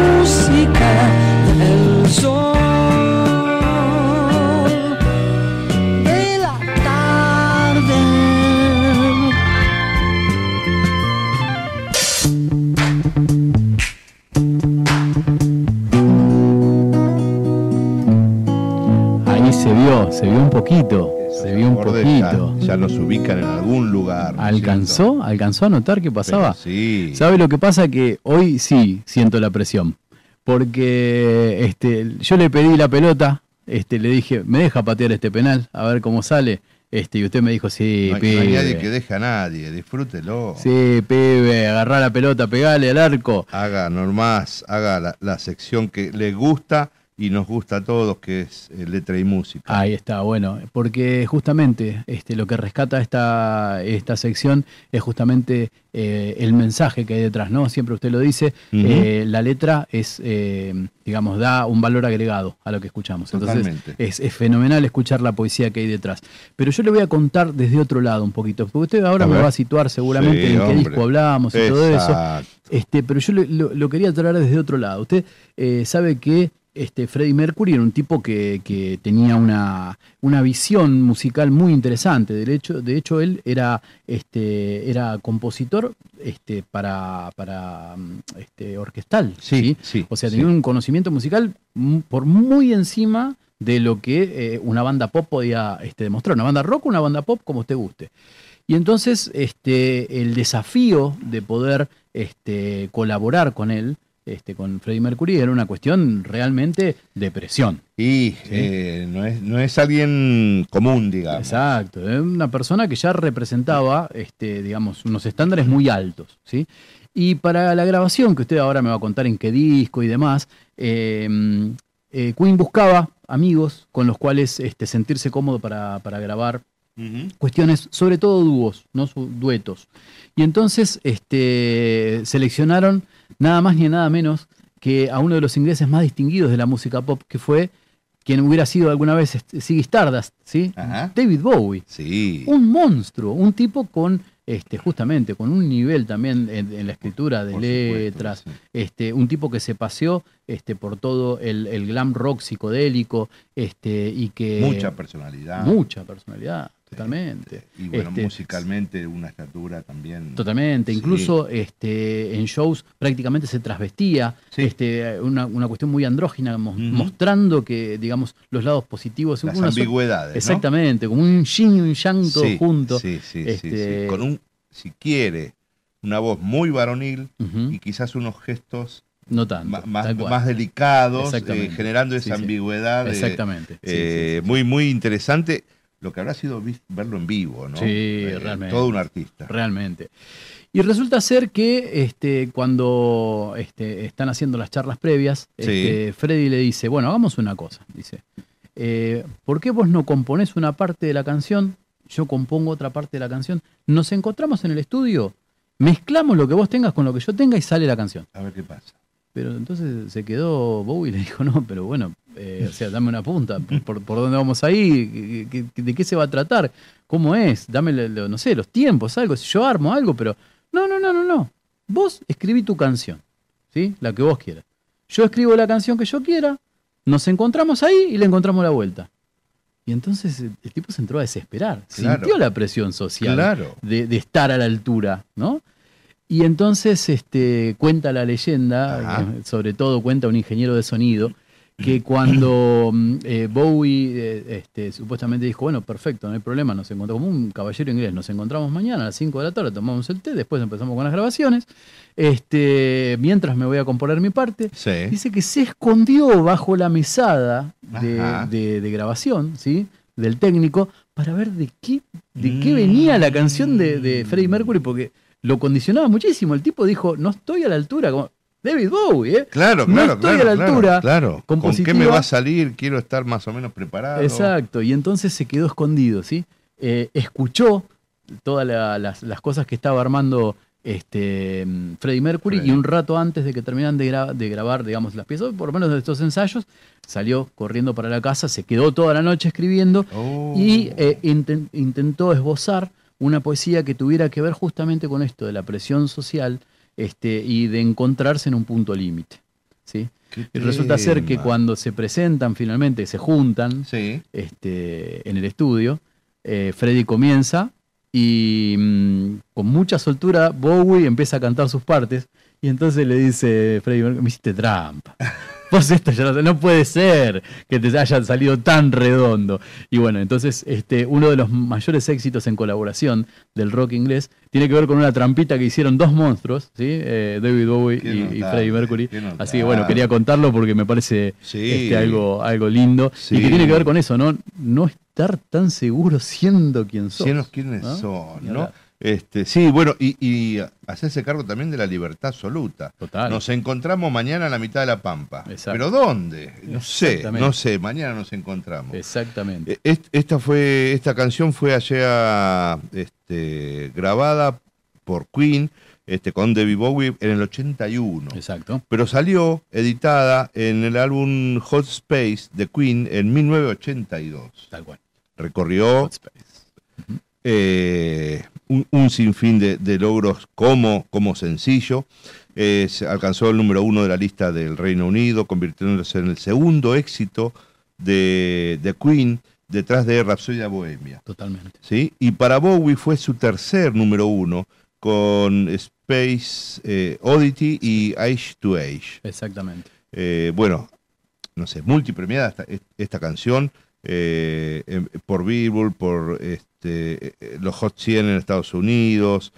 Eh, nada, tuvo un recorrido, todos creo yo que la reconocemos con esos Sí, acordes, esos, esos primeros cuatro compases. de John Deacon en el bajo. No, eh, y, y qué notable para mí, ¿eh? Eh, me, me sigue maravillando verlo a Queen cuando to- sonaba en vivo, en, en los videos, en uno lo que tiene ahí, y eran tres instrumentos. nada Ah, más. no, Es una totalmente, co- ¿Qué es lo que hacían Sí, con eso? Totalmente. El cuarto era el piano. Claro, Exacto. claro, claro, pero eh, ¿qué, qué- qué magia Qué había ahí? ¿Qué magia había ahí?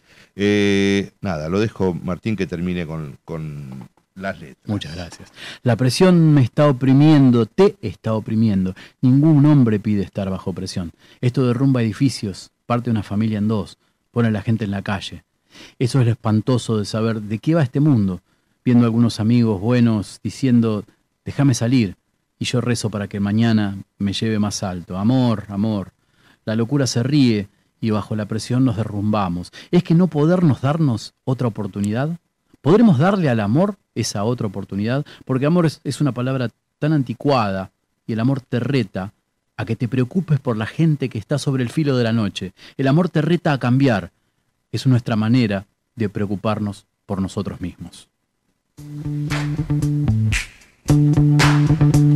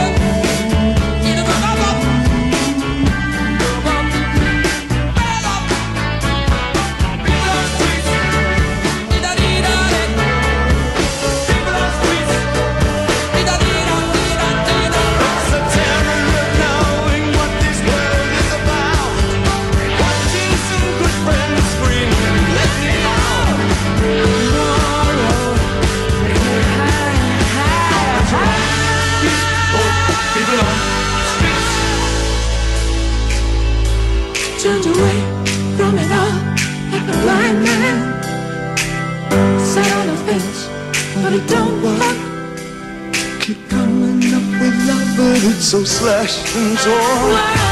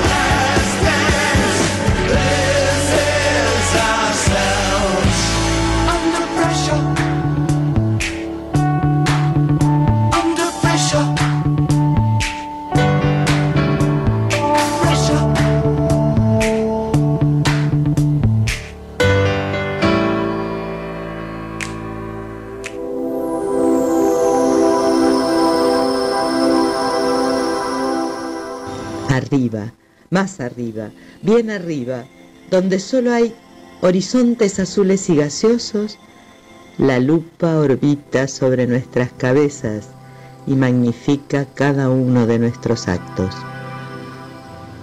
Juguetes de alguna fuerza universal, chocamos y nos levantamos con ansias de trascender. Cuerpos minúsculos de argamasa, agotados por el esfuerzo, de sabernos animal superior, hasta que el crepúsculo boreal nos envuelva y volvamos a nacer. Lupa en el cenit, en microscopías radio.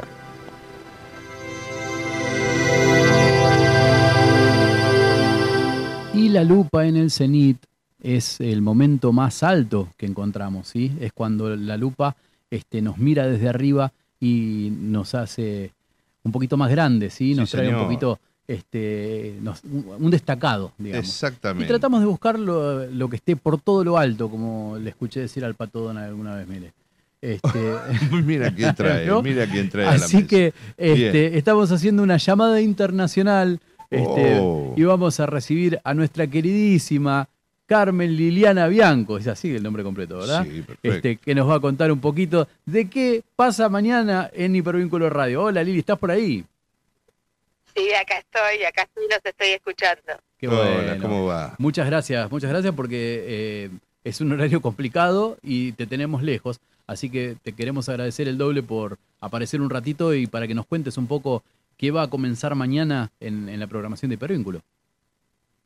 Como no, primero saludos a todos los que nos están escuchando. Segundo, gracias Martín por ese espacio, porque si vos no me hubieses dado la posibilidad, mañana no habría nada. es un gusto, un gusto. Bueno, mañana comienza un ciclo que se llama Mujeres la Historia, que va a salir todas las semanas, todos los miércoles de las semanas impares, donde vamos a hacer un recorrido de la mujer desde la creación hasta nuestros días. Nos va a llevar un poco de tiempo. Pero bueno, dicen que la historia es, el pasado es el espejo del futuro, y bueno, es una manera de ver también dónde estamos paradas hoy y por qué. Muy bien, muy bien. Y el, los miércoles de las semanas pares va a haber historia viva con mujeres al teléfono. Mujeres que nos van a contar su historia, la historia que no se escribe en los libros de historia, sino la historia de todos los días. Y creo que a veces se surgen situaciones que son comunes a otras mujeres y bueno, y pueden dar una pauta de cómo salieron adelante o cómo se desenvolvieron. En fin, eh, Muy bien, los clics o los tips. tal cual. Un- Perfecto. Una propuesta súper interesante, además porque eh, vas a mezclar dos, dos eh, formas muy distintas, ¿no? Vamos a hacer un, un raconto histórico eh, y justamente lo, lo que decís, aprender de lo ya vivido, ¿verdad? y, y después traer justamente el sentimiento actual. Entonces esta contraposición va a ser todavía más rico el, el- proyecto. Espero que sí, espero que el programa este les, les guste a la audiencia, que no tiene por qué ser para mujeres solamente. Creo que sería muy nutritivo que los hombres también escucharan, porque somos complementos, ¿no? Totalmente. Bueno, yo debo decir que Sí. este, eh, pude escuchar el programa piloto. Ajá. que realmente me resultó muy interesante, muy bien editado además. Bien. este, y que, digamos, habla de distintas cosas paradas en distintos lugares. Eh, entonces esto, e incluso le va a sorprender la música, ¿eh? Ah, ¿Sí? ah, no, no bueno, es, bueno, no es bueno, un, bueno, un bueno. lugar quedito como la voz de Lili que vos Ahí va. lo escucha y dice Ahí va. este, que va todo a bajo volumen. No, este, mm, es ecléctico como la personalidad de la mujer. Perfecto. Entonces este, creo que va a ser muy disfrutable. Bueno, me alegra de que te haya gustado el piloto y bueno, la edición se la debemos a Anaí. Muy bien. Anaí Bien. este, con sus ediciones ANCA, que está trabajando en edición de libros, está dando cursos y, y está ayudando a los adultos mayores a manejarse con las nuevas tecnologías. Totalmente. Arrancamos el programa contando un poquito de eso que estuvimos hablando con, con Anaí en la Biblioteca Alberdi el domingo. Exacto. Claro, muy, muy interesante. Y es una Sí. buena ayuda. Sí, sí, yo creo que sí, es, que es interesante, eh, ya que tenemos los medios, poder comunicarnos, ¿no? Totalmente, totalmente. ¿Qué, qué, busca el programa más allá de, de- de poder charlar con gente? ¿Qué, ¿A dónde está apuntado? ¿Cuál es la idea? La idea es, eh, como capaz que no lo expresé bien al principio, es conocer nuestra historia. La mujer ha tenido distintos papeles a través de la historia. Empezamos de Grecia porque la cultura occidental empieza en Grecia para nosotros, pero vamos a tocar África, vamos a tocar China, vamos a tocar India, vamos a tocar los pueblos originarios de América desde distintos puntos de vista. Y la historia se ve desde distintos puntos de vista. Hay mujeres que han sido muy influyentes, incluso en épocas en que a la mujer no se la contaba ni siquiera para, para decisiones mínimas, es decir, en la Grecia antigua los varones eran educados por los padres, no por las madres. Las, las madres educaban solamente a las hijas, exacto. con toda la leyenda y con toda la mitología, donde mantenían a las mujeres siempre en el resguardo del hogar, digamos, ¿no? Ujú. pero ha habido mujeres que sí han intervenido en política y uno ve que avanzamos un poco y por alguna razón se produce un retroceso Mm. en ese avance. Por ejemplo, es curioso lo que pasó en, en Perú durante la guerra con Chile, Sí. en la cual las mujeres, como quedaron solas y los hombres este, fueron todos a la guerra, eh, ocuparon puestos importantes en, la, en lo que es la política, podían opinar, y de repente cuando se produce la paz, vuelven al hogar Totalmente. y tienen que buscar otros métodos para poder comunicarse entre ellas, que son los talleres literarios o las reuniones literarias, las tertulias. Eh, de todos modos, tenemos mujeres que, que han llegado a dirigir un periódico en esa época. Totalmente. Pero bueno, después este, no sé no sé qué es lo que pasa, eh, si, si los hombres se sienten amenazados o qué, no sé, en su parte pública, digamos, ¿no? Y entonces se produce así como una, una represión eh, moderada, es decir, no que la mujer de alguna manera acepta también. Claro, velada. Y, claro, y entonces ahí se produce otro retroceso. Y entonces estamos siempre avanzando un paso y retrocediendo otro. Y nunca, nunca logramos lo que en el fondo queremos, ¿no? Ser uno el complemento del otro, caminar a la par y saber que la las capacidades están.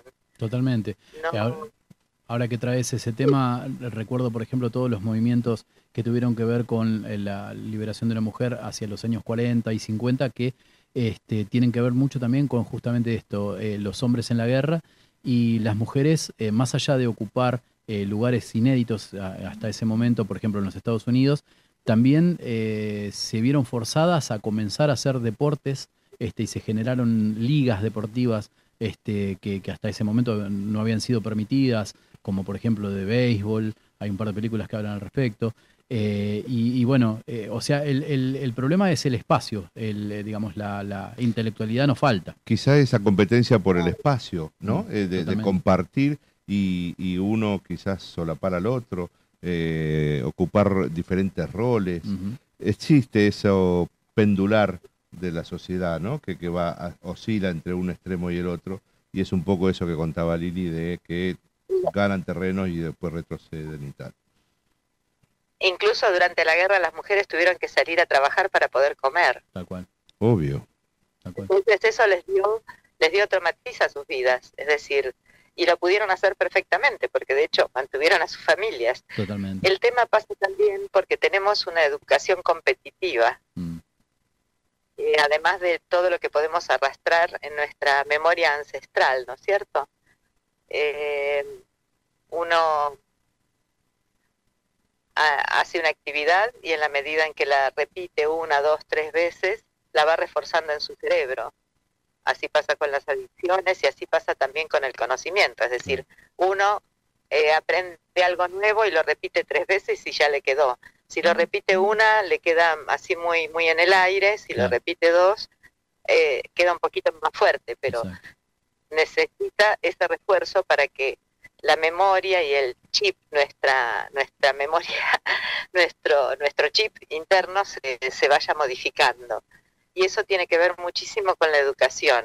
Los hombres son educados por mujeres a la larga. Totalmente. Y entonces, eh, cuando se habla de machismo, ¿de qué estamos hablando? ¿Qué estamos haciendo nosotras realmente para no, no vivir en una sociedad machista? ¿Dónde estamos eh, reflejando el respeto que se debe tener a la mujer como un par y no como alguien que va detrás de uno, ¿no? Es decir, todo eso se, se mama en la familia y, y es importante por eso también las conversaciones en vivo con las mujeres, ¿no? Como a veces a través del amor, del respeto, ambos van aprendiendo, sobre todo en la pareja. Pero eh, lo más importante es cómo educamos a nuestros hijos y a nuestras hijas, a los dos, para que realmente seamos complementos y no estemos uno sujeto al otro. Tal cual. sino Salir que de- es- del lugar de partener, ¿no? Somos, claro, somos seres independientes que decidimos caminar juntos. Muy bien. Entonces, eso, eso es lo importante tener en cuenta, me parece a mí, desde mi modesto punto de vista, que es una pareja. Está muy bien. Y también, digamos, esto ti- sienta una posición este, muy importante con lo que decís, porque eh, probablemente los movimientos de hoy en día que intentan visibilizar cuestiones que afectan a la, a la mujer en, en cuestiones sociales y, y cómo, digamos, quedan siempre relegadas, ¿no? Eh, hay, por momentos plantean este, otro tipo de opciones que van más por el lado de, de- de cambiar el lugar de dominio, quizás. Entonces, este, de hacerle, de alguna forma, hacerle sentir al hombre lo que ha pasado a la mujer. Eh, que no digo que quizás no lo merezcamos los hombres, pero este, que probablemente eh, la, la cordialidad y, la, y, la, y la forma de vivir debería ser así, ¿no? Un 50-50. Eh, Sí, yo creo que los extremos nunca son buenos y que la violencia en este caso es lo que más nos perjudica. Bien. Siempre. Buenísimo. Bueno, Eh, bueno, a, a sentarse a escuchar, a ver la- las propuestas nuevas, este, ya de movida, muy interesante. Así Muy que interesante. bueno, veremos a partir de mañana, ¿no? Exactamente. Así que bueno, este queda, queda planteado el, el tema, realmente nos interesa muchísimo eh, y te agradecemos mucho por hacerte el tiempo a sabiendas de, de lo mucho que este, sos una vagamunda, ¿sí? y, y que te guardes ese, este lugarcito para nosotros es, es realmente algo este, que nos pone muy bien. Así que muchísimas gracias. No, gracias a ustedes, chicos. Bueno, un gran abrazo, Lili. Y los, los espero mañana. Ahí Sí, está, claro. Vamos a estar presentes. Claro, claro, Y claro. los que no pueden estar mañana se repite el sábado a la misma hora, a las 19 horas. Excelente, Muy bien. excelente, muy bien. Gracias, Completito la información. Gracias, Un abrazo. Que estén muy bien, hasta luego. gracias. Bien, bueno, una nueva propuesta este, para, para la radio, eh, algo que vamos a disfrutar mucho, que todos vamos a disfrutar mucho. ¿eh? Raro, pero me quedo. ¿Las guerras final benefician a las mujeres? No, Raro, ¿no? mire usted, una de las cuestiones históricas este, más vergonzantes eh, que yo considero, eh, lo digo a título personal, Sí. que, que, mm, digamos, este, lleva la historia argentina tiene que ver con la famosa guerra contra el Paraguay. Sí, Sí. sí, sí, sí, Este, también me vino inmediatamente. Totalmente. Eh. Una guerra totalmente eh, que no tenía ningún tipo de Absurda, igualdad, completamente. absurda, en la cual se juntaron tres pueblos hermanos para aniquilar al, al pueblo paraguayo, que era eh, prácticamente el que más desarrollo tenía. Es que estaba Mm. levantando copete Exactamente. y la orden bajaron. no sé dónde vino, o sí sabemos, pero sospechamos y dijeron hay que bajarlo. Exacto. ¿Qué hacemos? Bueno, la- aniquilamos. totalmente. Y la población masculina fue diezmada. Sí, completamente. Y entonces eh, es el día de hoy que, eh, y esto lo digo, insisto, a título personal, es el día de hoy que todavía me irrita eh, la gente que cuando que hace comentarios este mm, insultantes, ¿no? Diciendo este las paraguayas son las que limpian y todo eso. Sí, Este, sí, y sí. siendo que la mujer paraguaya eh, tuvo que salir a parar la olla y la única forma que encontró era ofrecerse como personal de servicio. Sí. En, en- en muchos casos este, era tanto el, el, digamos, el avance que tenía Paraguay en cuestiones sociales y en cuestiones de, de- de- ujú. de- bien, o sea, de, de desarrollo, Exacto. que las mujeres no tenían esa necesidad y sin embargo tuvieron que salir, este, digamos, como una marabunta de, de gente que necesitaba trabajar porque si no, no comían los hijos. Total, total. Este, bueno, nada, eh, cositas que nos van quedando ya de, de este tema acerca de las mujeres, las miradas. Eh, ¿qué, qué, qué cosa? No sé si está en juego ese poder, ¿no? Que estábamos hablando. Me encantó eso de que en definitiva estamos educados por mujeres, la Totalmente, sociedad, sí. no solo los hombres, la sociedad estamos educados por mujeres. Totalmente. ¿Qué, qué nos está pasando? ¿Cómo estamos entregando las postas De generación a generación, ¿no? Totalmente. Que, ¿Por dónde va la cosa? Hay mucho trabajo por hacer. Sí, ¿Mm? sí, Así sí. que vamos a darle voz a una mujer. Eh, ¿Le sí, parece ahora? el. Vamos ahí.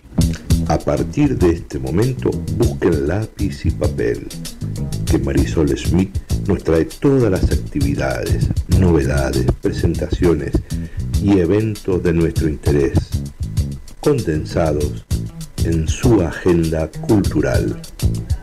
Tomen nota.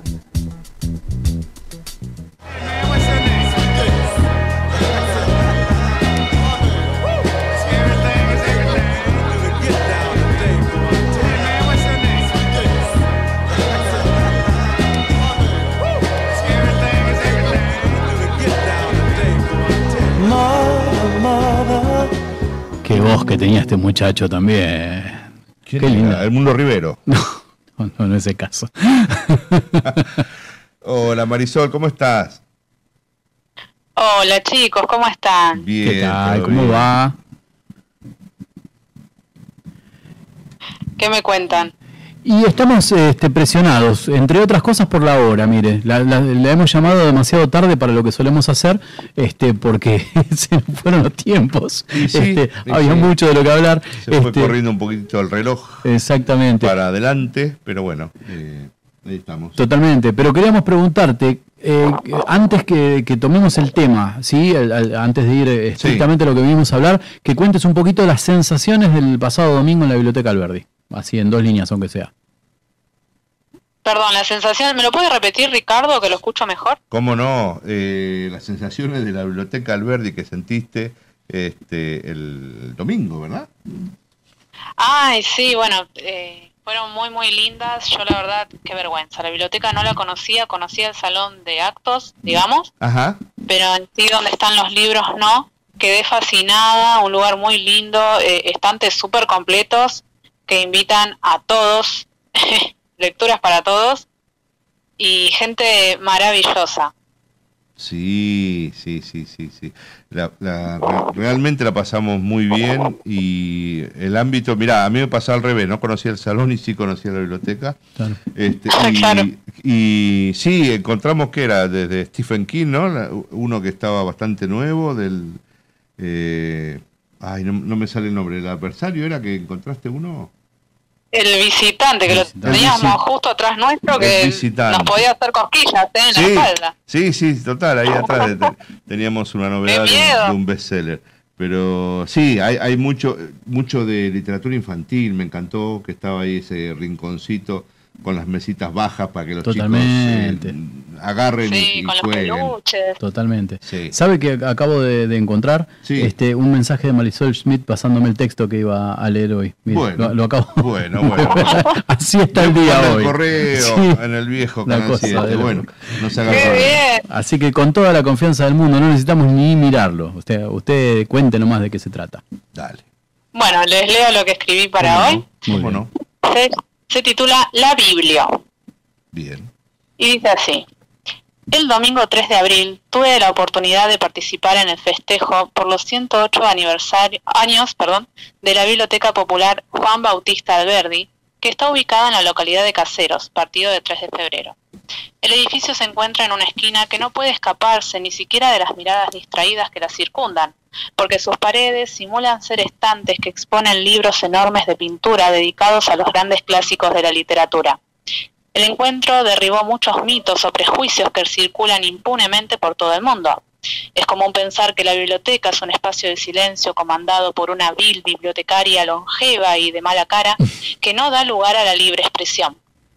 Muchas escenas cinematográficas ayudan a, sustentar esta teoría que no puede estar más equivocada. La fiesta contó con música en vivo a cargo de músicos de tango y folclore, cuyas melodías invitaron a los menos pudorosos a bailar en el salón principal. Además, en la sala de lectura estuvimos presentes algunos miembros de Microscopías Radio, con una radio abierta que brindó un espacio cálido y amistoso donde todos los que quisieron pudieron expresarse libremente. El ambiente hogareño de aquel festejo me llevó directo a los recuerdos de mi infancia, donde las familias se reunían en las escuelas o en las sociedades de fomento para pasar días en comunidad. Como soy un poquito pesimista, pensé que aquellos tiempos no iban a repetirse jamás, pero la gente de la biblioteca Alberdi me hizo saber que estaba equivocada. El área del buffet y las sillas arrimadas me hicieron pensar en, en que el regalo más lindo que nos pueden dar es hacernos un lugarcito en la mesa e invitarnos a compartir algo rico. El cariño reflejado en las miradas achinadas de tan alegres fue más dulce que las pastas prolas y las tortas de ricota. Otra creencia obsoleta es la que refiere que en la biblioteca solo se puede leer. Hoy en día, la Biblioteca Alberdi cuenta con talleres y actividades muy variadas y aptas para todos los gustos, como cine debate, clases de canto, taller de arte para niños, taller de movimiento y memoria para la tercera edad, clases de italiano, clases de chino, taller de computación, clases de yoga, taller para el manejo de celulares, ayuda escolar y mucho más. Como podemos ver, se ha vuelto un espacio que compartimos con los demás, dejando algún rinconcito para la introspección. Si bien a simple vista puede parecer que no guarda ninguna relación con los deportes, me gusta pensar en la biblioteca como una cancha de fútbol que recibe a los chicos para alejarlos de las esquinas y de los lugares peligrosos que pueden llevarlos a perderse. No, no vamos simplemente a leer, sino a refugiarnos en la lectura o en el encuentro con los otros. La Biblia también ha servido y sirve de cobijo para muchos que, al menos por algunas horitas, encuentran en ella la felicidad y la energía necesaria para dejar atrás un mal día. Me gustaría cerrar con otro mito derribado. Las bibliotecas populares no viven del amor. No hay biblioteca sin un pueblo que la sostenga en pie, porque ellas no son la casita de los libros, sino de la gente. Son espacios dedicados a la promoción de la cultura, que dejan sus puertas abiertas para que todos puedan acceder a lo que por derecho es suyo. La Biblia, como le dicen cariñosamente, no es un lugar destinado al silencio sepulcral, sino donde las voces aprenden a hacerse más fuertes para ser escuchadas. Muchas gracias. Muy bien, muy bien.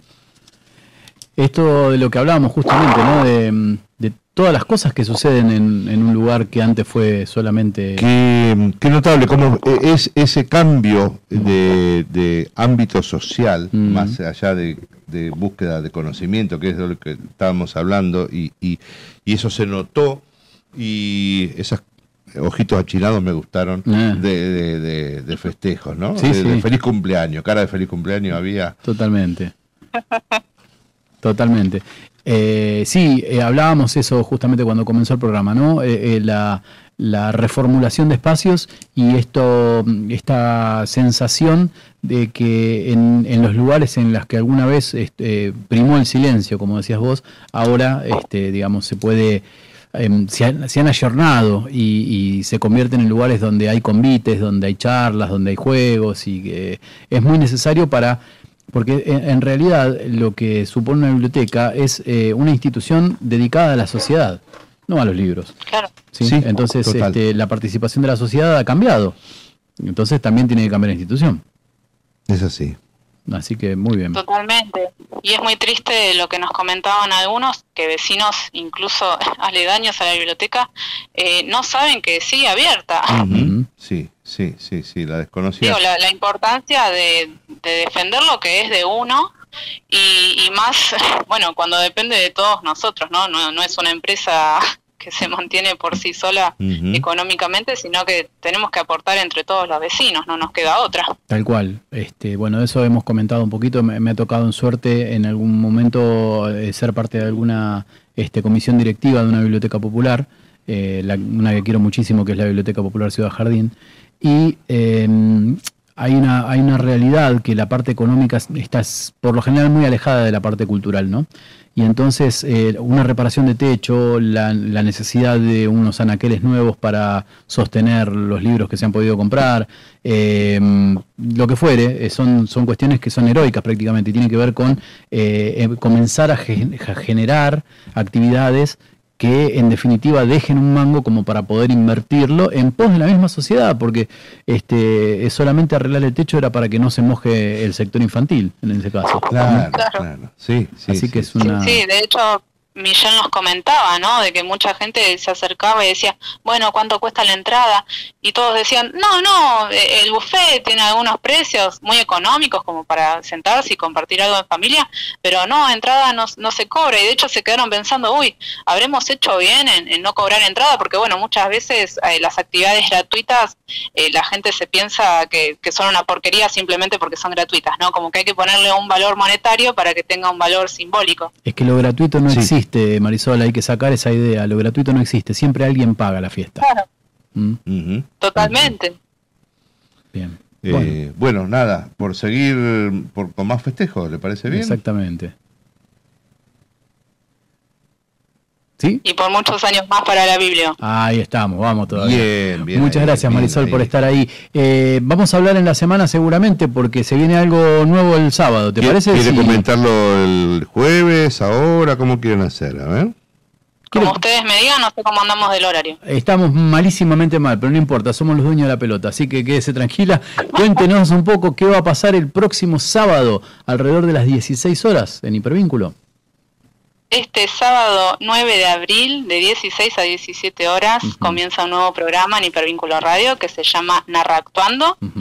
Que bueno, lo vamos a conducir si se quiere, porque así se dice en la jerga, eh, mi mamá Silvana Galucio y yo. Y bueno, la idea es eh, acercar a la gente textos de distintos autores mediante las narraciones y el juego con nuestras voces. Permítame, permítame. Narra actuar, eso no existe, dice el esposo. Ahora sí, ahora sí. Muy bien. Muy bien. Y entonces el juego pasa por ahí, eh, tomar un texto y este narrarlo, hacer una suerte de radioteatro, como en los viejos radioteatros, ¿verdad? Sí, la verdad es que a nosotras nos pareció un poco pretencioso decirle radioteatro, pero sí nos hemos basado en los principios principales Bien. Del radioteatro y bueno, del, del disfrute que era, ¿no? Hacer, y, y pensar en la idea de acercar la literatura de una manera distinta eh, y más que nada familiar, ¿no? Pensando en la idea de quienes nos contaron cuentitos, bueno, nosotras también les vamos a contar eh, distintos, distintas historias a través de la radio. Y creo que estimula un poquito también la imaginación, Claro. ¿no? Los, los- los otros, otras sensaciones. sentido. Claro. Más lúdico quizás, ¿no? Más del lado del sí, juego. permitirse ese, ese viaje. Muy bien. ¿Y el, ¿Y el programa va a ser solamente de, de algún que otro cuento o va a tener alguna, algún complemento? ¿Puede adelantar un poquito? Pero le pide, le pide mucho, me parece. Primero, por un lado, eh, pensamos en cuentos porque, bueno, son narraciones breves y es lo que nos permite el tiempo de la radio, pero también pensamos, bueno, que nos pueden mandar fragmentos de novelas, obras de teatro breves, lo que ustedes quieran, pero además de tener esas grabaciones, vamos a tener entrevistas con los autores, Epa. siempre y cuando se pueda. Así que ya no solo van a escuchar historias, sino que bueno, también van a van a poder presenciar eh, de, de las conversaciones con los autores que nos manden sus textos. Muy bien. Qué bien. O sea que la lindo. invitación queda abierta para los oyentes que se dediquen a esto, ¿verdad? Que Claro. puedan enviar este, su- sus Por colaboraciones. supuesto. Muy bien. Incluso quienes no se dediquen, ¿eh? no, no hay que ser escritor para, para participar en Narractuando, simplemente si tienen algo escrito y tienen ganas de compartirlo, eh, que, que pierdan la vergüenza, que aprovechen que en la radio, bueno, acá a ustedes sí yo les estoy viendo las caras, pero eh, jugar un poquito también con eso, ¿no? De decir, bueno, quien no se quiere mostrar, aunque sea que participe con su voz. Totalmente. Yo lo único que escribí fue el banco en séptimo grado, pero me de loco. Todavía me persigue el profe. Bueno, pero eh, eh, la, la idea es esto, es eh, cuentos, diálogos, ¿no? Acciones eh, que tengan que ver con, con lo actoral y que le puedan sacar un poquito el jugo a ustedes eh, con las voces Sí, a las interpretaciones. Totalmente. Y un espacio pensado para todos, ¿no? Para que eh, el que tenga ganas de compartir lo que hace tenga un espacio, más que nada pensando en los artistas independientes y en los que tienen ganas de compartir sus cositas, porque es eso, un espacio de todos. Está muy bien. Bueno, este, vamos a estar eh, con oído presente entonces y sabe que narra actuando. Me tiró un gerundio. mire, con- ¿Le molesta? Sí, bueno, bueno. bueno. Arrancá con un gerundio, nena, pero bueno, vamos a estar ahí. Est- Esta juventud, Martín. Esta juventud, qué rebelde, viejo. Gracias Marisol por estar, como siempre. Gracias a ustedes, chicos, un abrazo. Un abrazo. Bien, bueno, se está nutriendo la, La grilla. la grilla, Qué ¿sí? bueno, qué bueno. Este, es- Eh, hoy ya hay dos novedades. exactamente, dos ya. programas nuevos. Exacto, ya eh, con esto se completan los primeros 10 programas este, que va a tener la, la emisora, eh, todos eh, que intentan buscar algo similar, ¿no es cierto? Este, desde lo lúdico, desde, lo, desde la charla, desde el llano. Eh, eh, no, no lo tome por el lado del programa político, sino desde, desde todos a la misma altura, tratar de levantar la mano y decir yo tengo algo para decir. Y me gustan la- la- las variedades, ¿no? Sí. Tiene. eh, Sí. un- nada. Este, ¿Y sabe qué? Tenemos como tres o cuatro propuestas que están en el que están caer, ahí. ¿eh? Bueno. Así bueno, que- bueno, bueno, bueno. Hay variantes, ¿eh? Sí, cómo Eh, ya no. está todo hecho. No, no. No, Hay, no. hay cositas para, Eh, para seguir. Exacto. El, el te- yo siempre insisto con lo mismo. Eh, la, digamos, las ideas aparecen, es necesario un vehículo que las motorice. ¿sí? Bien. ¿Usted se acuerda cuando, cuando era pibe y decía, eh, tenía ganas de salir a bailar, lo que sea? Lo que necesitábamos era conseguir un vehículo, un cacharro, lo que hubiera, porque a veces los colectivos no llegan a Villa Dálmine, ¿vio? Qué tema, ¿Eh? ¿Y ¿Se qué acuerda? tema, y sí. entonces uno... mm, Se aparecía algún 504, un Claro, fitito, lo que exactamente. era, y entraban 11. Era así, este, claro, Y no había cinturón que aguante en ese caso, pero nos íbamos a la aventura. Bueno, El cinturón, de, claro. eso, de eso se trata. Así que bueno, eh, la idea es seguir compartiendo. Y nos queda, nos queda nada de programa, pero vamos a seguir un ratito más. Vamos a pasar un, un ratito este, con, con un amigo, con Marcelo. Exactamente. Escuche, mire, mire lo que está pasando por ahí arriba. Mire.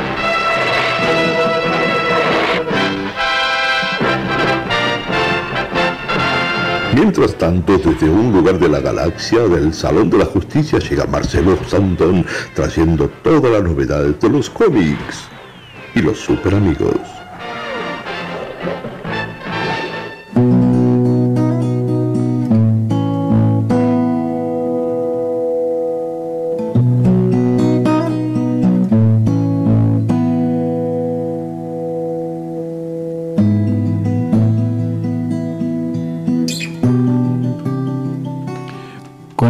Belleza que insistimos en, en comentar, que es la cortina que nos dejara Carlos Rodas con este Dante, este hermoso tema de Más allá del tiempo, Sí. le damos el paso a otro amigo. Sí, señor, Marcelo Sandón. Hola, ¿qué tal? Buenas noches, ¿cómo está Marcelo? Hola, ¿qué tal? Buenas noches, ¿cómo andan? ¿Todo bien? Muy bien. Bien, ¿vos cómo estás? Bien, bien, por suerte, todo tranqui. Bien. Genial. Nosotros acá bajo presión, la presión social no, no- nos atraviesa, Claro. nos atraviesa el, eh, la semana. Hay, eh, hay algo Claro, que, que sí, tenga que ver. viste, la- Sí, Hasta los tiempos nos atraviesan, hoy estamos, pero pasadísimos. tal cual. e- es así, es así. Hay, hay algo que, que, que un, un punto de contacto con, con el mundo de los cómics, con las presiones. Y todo, porque básicamente, mm, al, al menos los personajes que suelen tener, ponerle una, una doble personalidad, un, un alter ego, siempre están eh, bajo el riesgo de que los descubran, tipo Batman, ponerle con su con su personalidad de Bruce Wayne, multimillonario, eh, viste, eh, Clark Kent con Superman, Pensaba, eh, siempre hay, sí, pensaba un poquitito con, con Peter Parker, ¿no? Quizás un, un ñoño, un nerd de la, de la secundaria que, eh, si se quiere, era, no sé si le hacían bullying o algo, pero era como posible víctima de esa presión social. Sí, al menos- sí, del- fue la, la visión de Stan Lee, que igual siempre Marvel se caracterizó por eso con a diferencia de DC. Viste, siempre es lo que charlábamos con un amigo hace un tiempo atrás, que Marvel siempre estuvo más del lado, digamos, de los de los explotados, ¿viste? Si vos te pones a pensar, por ejemplo, los X-Men son todos una manga de marginados. sociales, con la cuestión del racismo, ¿viste? Hacia los mutantes. Incluso mm, el fin de semana estuvimos hablando de un personaje muy particular que es eh, Titania o Rogue. sí, Viste que Titania, por ejemplo, no, no puede tener contacto humano físico porque No puede tocar, los sí, poderes de la claro. vida. Claro, no puede tocar a la gente. Viste, eso es una, limita, una limitante muy grande en su vida, porque no puede eh, disfrutar, digamos, de- del roce de alguien porque no, viste, básicamente lo, puede llegar a matar. Eso es una, es como una especie de condena, viste, algo tan simple como se convierte, o algo tan mundano como se convierte en un peligro para, para ella. ¿qué hacía? ¿Te, te absorbe la energía este personaje? Sí, te absorbe la energía vital, básicamente. Si sos un mutante, te absorbe los poderes y los retiene por un momento. ¿Viste? Hasta que Ah, pasa el mira. efecto, el humano te puede quitar la vida, básicamente.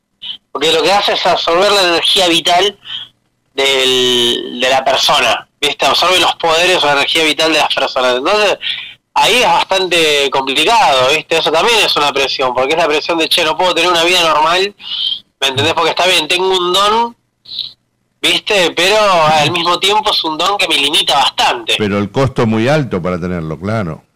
Claro, sí, tal cual. Lo que pasa es que en el caso de Peter Parker también lo que quiso hacer eh, Marvel con cuando sacó la serie de Civil War Sí, es que pasa, fue como un juego, es como qué pasaría si el día de mañana los superhéroes, digamos, tuvieran existiera como una especie de registro de superhéroes, ¿entendés? sí. La idea era que el gobierno vos te registrabas como superhéroe, tenías que decir obviamente tu nombre real y tu nombre de superhéroe, digamos, tu alter ego, y vos te registrabas en un acta, Ajá. ¿viste?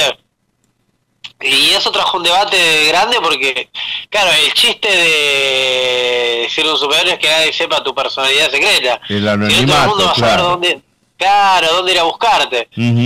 Eh, bueno, en Civil War eh, pasó eso, ¿viste? Lo que pasa es que como en todas las sagas nuevas de DC y de Marvel, que los dos para mí comparten esa esa misma eh, esa misma ese mismo problema que es que no saben para dónde van básicamente ¿entendés? O sea, Claro. Civil War quedó en Civil War 2 y ya quedó como estancado ahí porque no supieron para dónde salir porque en Civil War eh, Tony Stark convence a Peter Parker de tipo, che, revelate como superhéroe, ¿viste? Y decí cuál es tu personalidad secreta. ¿viste? Y que todos sepan que sos Hombre Araña y así animás a los otros superhéroes a que se eh, estén en el registro de actas, Sí, sí. ¿viste? El tema es que, claro, lo empezaron a perseguir todos los villanos, incluso hasta casi matan a la tía May en el proceso, ¿viste? Por ir en contra de Spider-Man, ¿entendés? Y a partir de ahí Spider-Man se, se arrepiente de lo que hizo y se revela. El problema es que lo que no le dijo Tony Stark es que los superhéroes que no se Registre. eh, el acta terminaban en la zona muerta, ¿viste? Encerrados. ¿Entendés? Que es como tipo la zona fantasma de, de Superman. Sí. ¿viste? Por eso te digo, es, es como medio así, ¿viste? Y ya te digo, fue, fue todo un mambo eso, porque era la primera vez como decís, chabón, dijeron cuál es la posta de Peter Parker, ¿viste? Que era Spider-Man. Claro. ¿Entendés? Por eso te digo, este y fue como muy revolucionario en ese momento. Lo mismo que en su momento también, en los 2000, eh, DC Comics había jugado con la idea de que descubrieran, de que un, un ex compañero de la secundaria de Clark Kent descubría que él era Superman. ¿Viste? Y al final el tipo se terminaba arrepintiendo de, de decirle al mundo que, que Clark Kent era Superman. ¿Viste? Sí. Y quedaba todo como medio en secreto también, porque el tipo tenía planeado divulgarlo a través de la, de la incipiente internet que en ese momento recién empezaba. Y digo, ahora todo el mundo va a saber quién es Clark Kent. Y al final lo terminaban desmintiendo y no había pasado nada. Este, ahora no, en la última, en las últimas sagas de Superman ya el- todo el mundo sabe que Clark Kent es Superman, ¿viste? Ya hay como 50 personas que le saben así. Ah, bueno, es ya como medio ya está. un poco la magia. Claro. Claro, sí, ya se pierde un poco la... ¿Viste? Se pierde un poco la magia, ¿ves? ¿entendés? Sí, total. Tal cual. Yo pensaba Que esa es cuando, la, la onda. Sí, Martín, decime. cuando hablabas de depresión social, se me ocurrió pensar también en la figura de Hulk, ¿no? Eh, Bueno, este, este tipo cuando que no puede controlar, claro, sí. cuando se sal- sale de sí mismo, ¿verdad? Se desdobla. Claro, sí. Sí, que tiene un problema con el control de la ira, básicamente, ¿viste? Eh, que cuando el tipo se exacerba sale a romper todo. Que sí, que básicamente Hulk es el... Es, Hulk eh, va a todos lados con Bruce Banner y Hulk lo, lo odia a Bruce Banner, porque Bruce Banner, Hulk entiende que lo encierra, que no lo deja hacer.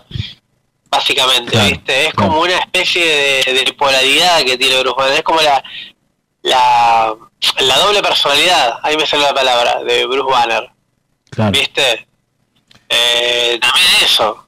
Yo no sé si, si es directamente la, la- la presión social o algo por el estilo, pero se me ocurre, me viene a la mente lo de los cuatro fantásticos cuando eh, descubren ellos los poderes, son también este, marginados, ¿no? Por la sociedad. Sí, al principio sí, son rechazados. Igual el- los, los que mejor la pasaban eran los hermanitos Storm, eh, Sue y, y Johnny y Reed Richards, porque ellos eh, el cambio físico los afectó, pero viste, podían seguir siendo humanos. ¿Me entendés? Si vos no lo veías a Reed Richards estirarse, Claro. lo tomabas como un ser normal. El que ver la pasó fue la mole. La mole. Fue exacto. Grimm. Sí. ¿Viste? Porque Ben Grimm, el cuerpo se le transformó en roca. Eso es pasarla mal. ¿Entendés lo que te quiero decir? O sea, los otros tres no. La mujer invisible seguía siendo una mina común y corriente. ¿Viste? Sí, lo mismo que Johnny Storm. O sea, Johnny decía llamas a mí, pero después cuando él. O sea, en ese caso, ellos Sí. activaban sus poderes. Claro. ¿Viste? Reed Richards, si querías estiraba, si no, no. En cambio, Ben Grimm no. Ben Grimm nunca pudo ocultar que él era la mole. O sea, porque su cuerpo estaba hecho de roca, básicamente, ¿viste? Roca orgánica encima. Y Ben Grimm también quedó atrapado en su forma de superhéroe, digamos, ¿viste? Claro. Lo- los otros podían manejar esos, esa- esas. Tenía, los otros podían tener una vida. Claro. Ahí está el tema. Claro. Los otros podían tener una vida, porque Reed Richards se termina casando con Sue Richards, Sí. ¿viste? Y terminan teniendo hijos y todo, y hijos normales, digamos, que tienen superpoderes, pero no son superpoderes que los afectan físicamente. Claro. ¿Se entiende? claro. Sí, no les cambia el aspecto físico. En cambio, Ben Grimm no, Ben Grimm nunca pudo tener eso. Sí. ¿Viste? ¿Qué es lo que anhela? O sea, el que es lo más simple del mundo, el contacto humano. ¿Entendés lo que te quiero decir? Total. O total. sea, ahí está el tema. Sí. ¿Viste? Que vos decís algo, ¿cómo algo tan simple puede ser al mismo tiempo tan doloroso? ¿Viste? Si te lo sacan. ¿Entendés? Ahí está el, el juego de...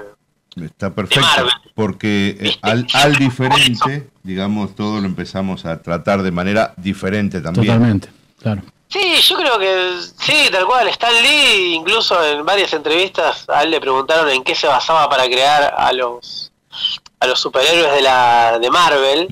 Y él siempre dijo lo mismo. Dijo, no tenés que eh, ir muy lejos, dice, para crear un superhéroe en la sociedad actual. Simplemente tenés que mirar a tu alrededor, me dice, y vos fijate los marginados, dice, los los chicos que en la escuela sufrían bullying, decía él, ¿viste? Mirá, Sí. ves, sí. ¿Entendés? Ahí ya tenés, ahí ya tenés un, un potencial superhéroe. ¿Eso sabe por qué sucede? tipo...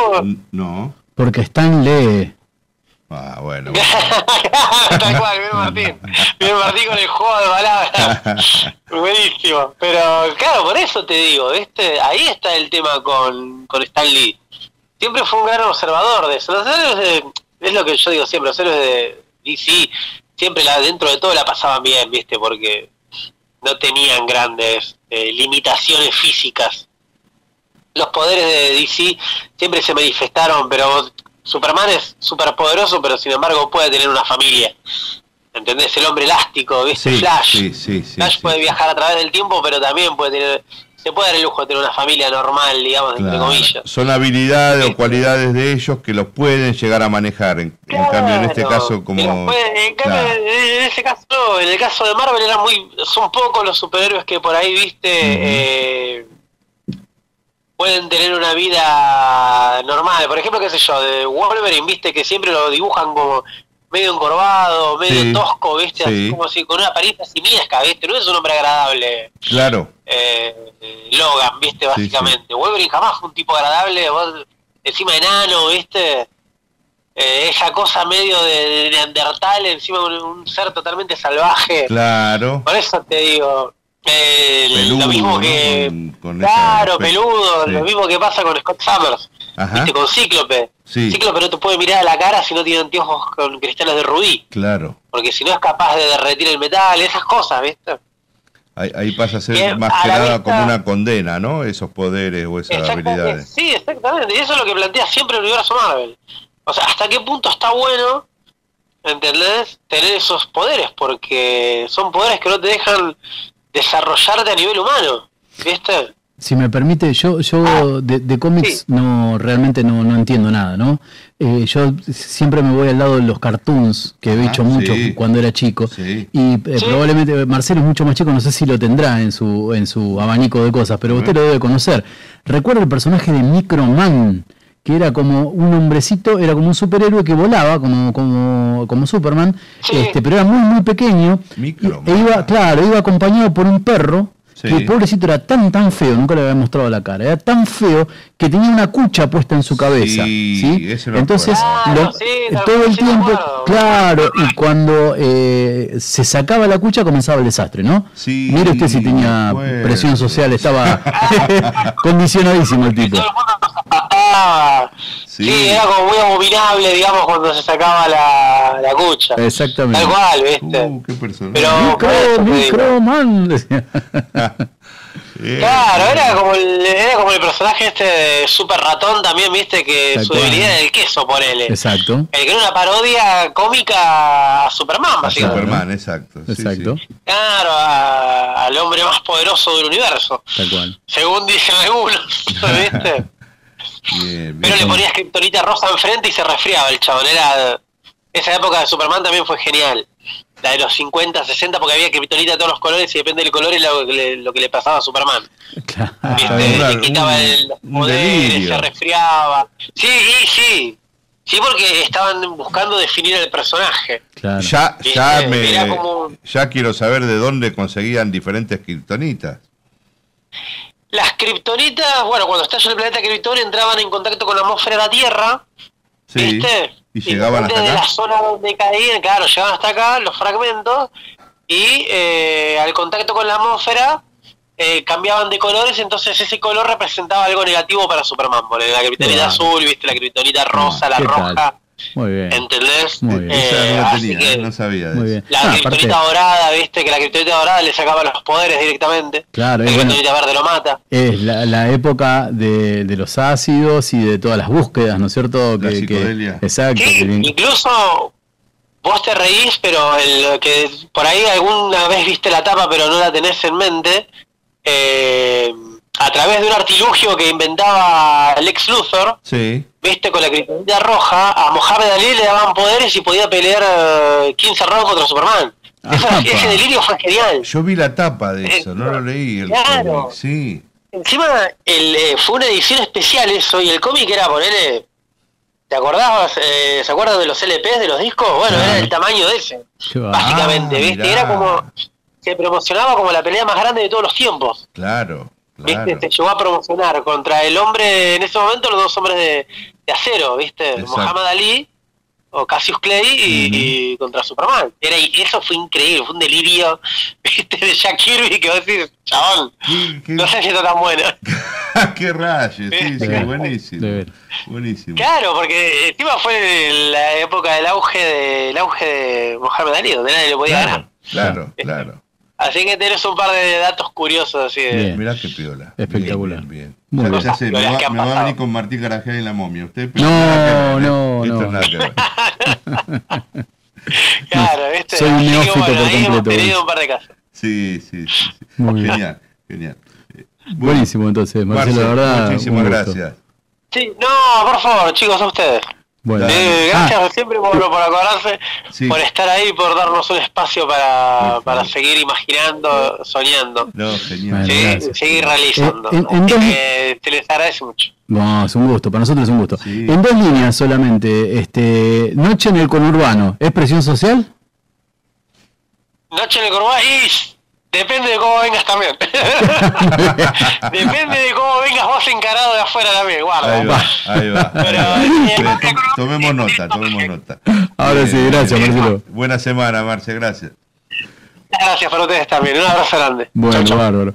Bueno, este, mire, si usted va al tiempo real que hemos Sí. emitido, estamos eh, eh, perfectos. bien, eh. ¿no? Sí, estamos- eh, fue un Bien, poquito más tarde, un poco, bueno, pero este, estamos muy bien. Así ¿Ya que momento de estacionar, le parece? Sí, yo diría, yo diría. Bien. Este, realmente un programa con mucha, este, con distintas cosas, ¿no? No, no, no hemos ido todos por el mismo lado esta vez. Este, creo que Siempre eso enriquece. parece, Exacto, ¿eh? sí, sí, señor. Entonces, este, bueno, eh, la- el tema está planteado. El jueves volveremos a hablar de lo mismo. Venimos por la Eh, revancha el jueves. sí, señor. Exactamente, la presión social como disparador y va- vamos a tratar de traer más datos. Presión social. ¿Se acuerda cuando empezamos y la gente, los amigos empezaron a... No se escucha, no se escucha, no se... Ahí Eh, creciendo la sí, presión. sí. Con la buena intención de, de Exactamente, ayudarnos. exactamente. Pero había esa presión. Sí, y- totalmente. y había que tratar de resolver... Bueno, nada. No, y es que además, claro, eh, todas estas, estas cuestiones tienen que ver con que uno también quiere brindar lo mejor de sí y, y también pasa por eso, ¿no? Entonces es más el condicionamiento también propio. Total. Este, así que sí, es real, así que bueno. eh. Eh, fue, eh, fue a propósito, ¿eh? esto fue todo a propósito para ejercer, que ustedes ejerzan la presión social sobre usted- nosotros. usted, ahí, Ahí está. Este, bueno, el jueves nos, nos seguimos escuchándonos. Sí, es- esperemos escucharnos por YouTube Bien, esta vez, ¿sí? bien, bien, bien. Gracias a todos por estar. Ha sido un gustazo, don Ricardo. Y lo mismo. nos vamos con, con la... Con, Alica y la nueva alianza. exactamente, le iba a decir, eh, esta gente que vino a tirar la primera piedra del rap en Argentina, ¿verdad? Eh, Sí, Bueno, sí, sí. sí, sí, sí. Un poquito de, de ska, de reggae con, con rap. Este, una mujer femenina, de- una voz femenina, Exacto. quise decir, este, y tiene esa, eso rupturista que, que es interesante. Perfecto. Una sola cosita que me, favor, para que no me quede en el tintero. Eh, ¿Usted sabe quién es Yasunari Kawabata? Neus. ¿Sí? Eh, bueno, es un escritor japonés este, que ganara, fue el primer escritor japonés en ganar un, un premio Nobel en 1968. Bien. ¿Sí? Este, muy conocido, por ejemplo, por País de Nieve, El Sonido de la Montaña. Ok. Ahora, en breve, eh, a continuación, en, en Hipervínculo Radio, viene Cecilia Bona de Por qué Leer y nos trae a Kawabata y nos trae a Gabriela Cabezón Cámara, ¿sí? Hermoso para, para, para escuchar. Sí. Nos trae a Sara Gallardo también, un cuento largo, hermoso para seguir, y Margaret Atwood para terminar el menú. Así que le diría, quédese a mano, ¿le Sí, parece? por supuesto que sí. Ahora sí. Muchas gracias. Gracias. El jueves nos vemos. Rancho, vale, Alica 2005, New Revelation, Zion Bless. ¿Qué es esto? Sonido antiopresión. ¿Qué es esto? Sonido antiexplotación. ¿Qué es esto? Sonido antiopresión. Yo. La revelación de los cielos, representando, yo, como estandarte. Tiene Manuel, siempre fiel en la casa. Yo vengo a hablar de unidad y respeto y en la vida de nadie. Yo me meto, no vengo a decirte lo que tienes que hacer. No te confundas, eso tú lo sabes bien. El cambio es necesario para la evolución y voy aprendo. ¿Acaso no lo haces vos? Es cierto, en la tierra personas hacen maldad. La obra de esta gente no debe continuar. So, mírame a la cara y dime si no es igual lo que tú piensas. Que debe pasar y en una verdadera lucha decidí comenzar para liberar las mentes con Sonan Power. Son Son and power, son and power. Dice otra vez el rancho MC trayendo el style. Ey, Georgia, this is my ¿qué salvation. es esto? Sonido antiopresión. ¿Qué es esto? Sonido antiexplotación. ¿Qué es esto? Sonido antiopresión. Yo. Ey. Divisiones falla, mira, se van a acabar. Revelation Time en el barrio, en la ciudad. A Babilón te digo, lo vamos a tumbar. Escucha bien, razas el principio sin final. Wow, vinimos a decir solamente la verdad. Fuego falla de raza para y división no reinará. One blood, one heart, one aim, one destiny, one God. One blood, one heart, one aim, one destiny, one God. Esto, sonido antiopresión. ¿Qué es esto? Sonido antiexplotación. ¿Qué es esto? Sonido antiopresión. Yo. Ja, ja, this is my salvation. Shan, shan. Ja, ja, this is my salvation. Universales límites, somos todos iguales ante los ojos de Dios. Que nadie se crea mejor que nadie. Improvisación. Antiopresión.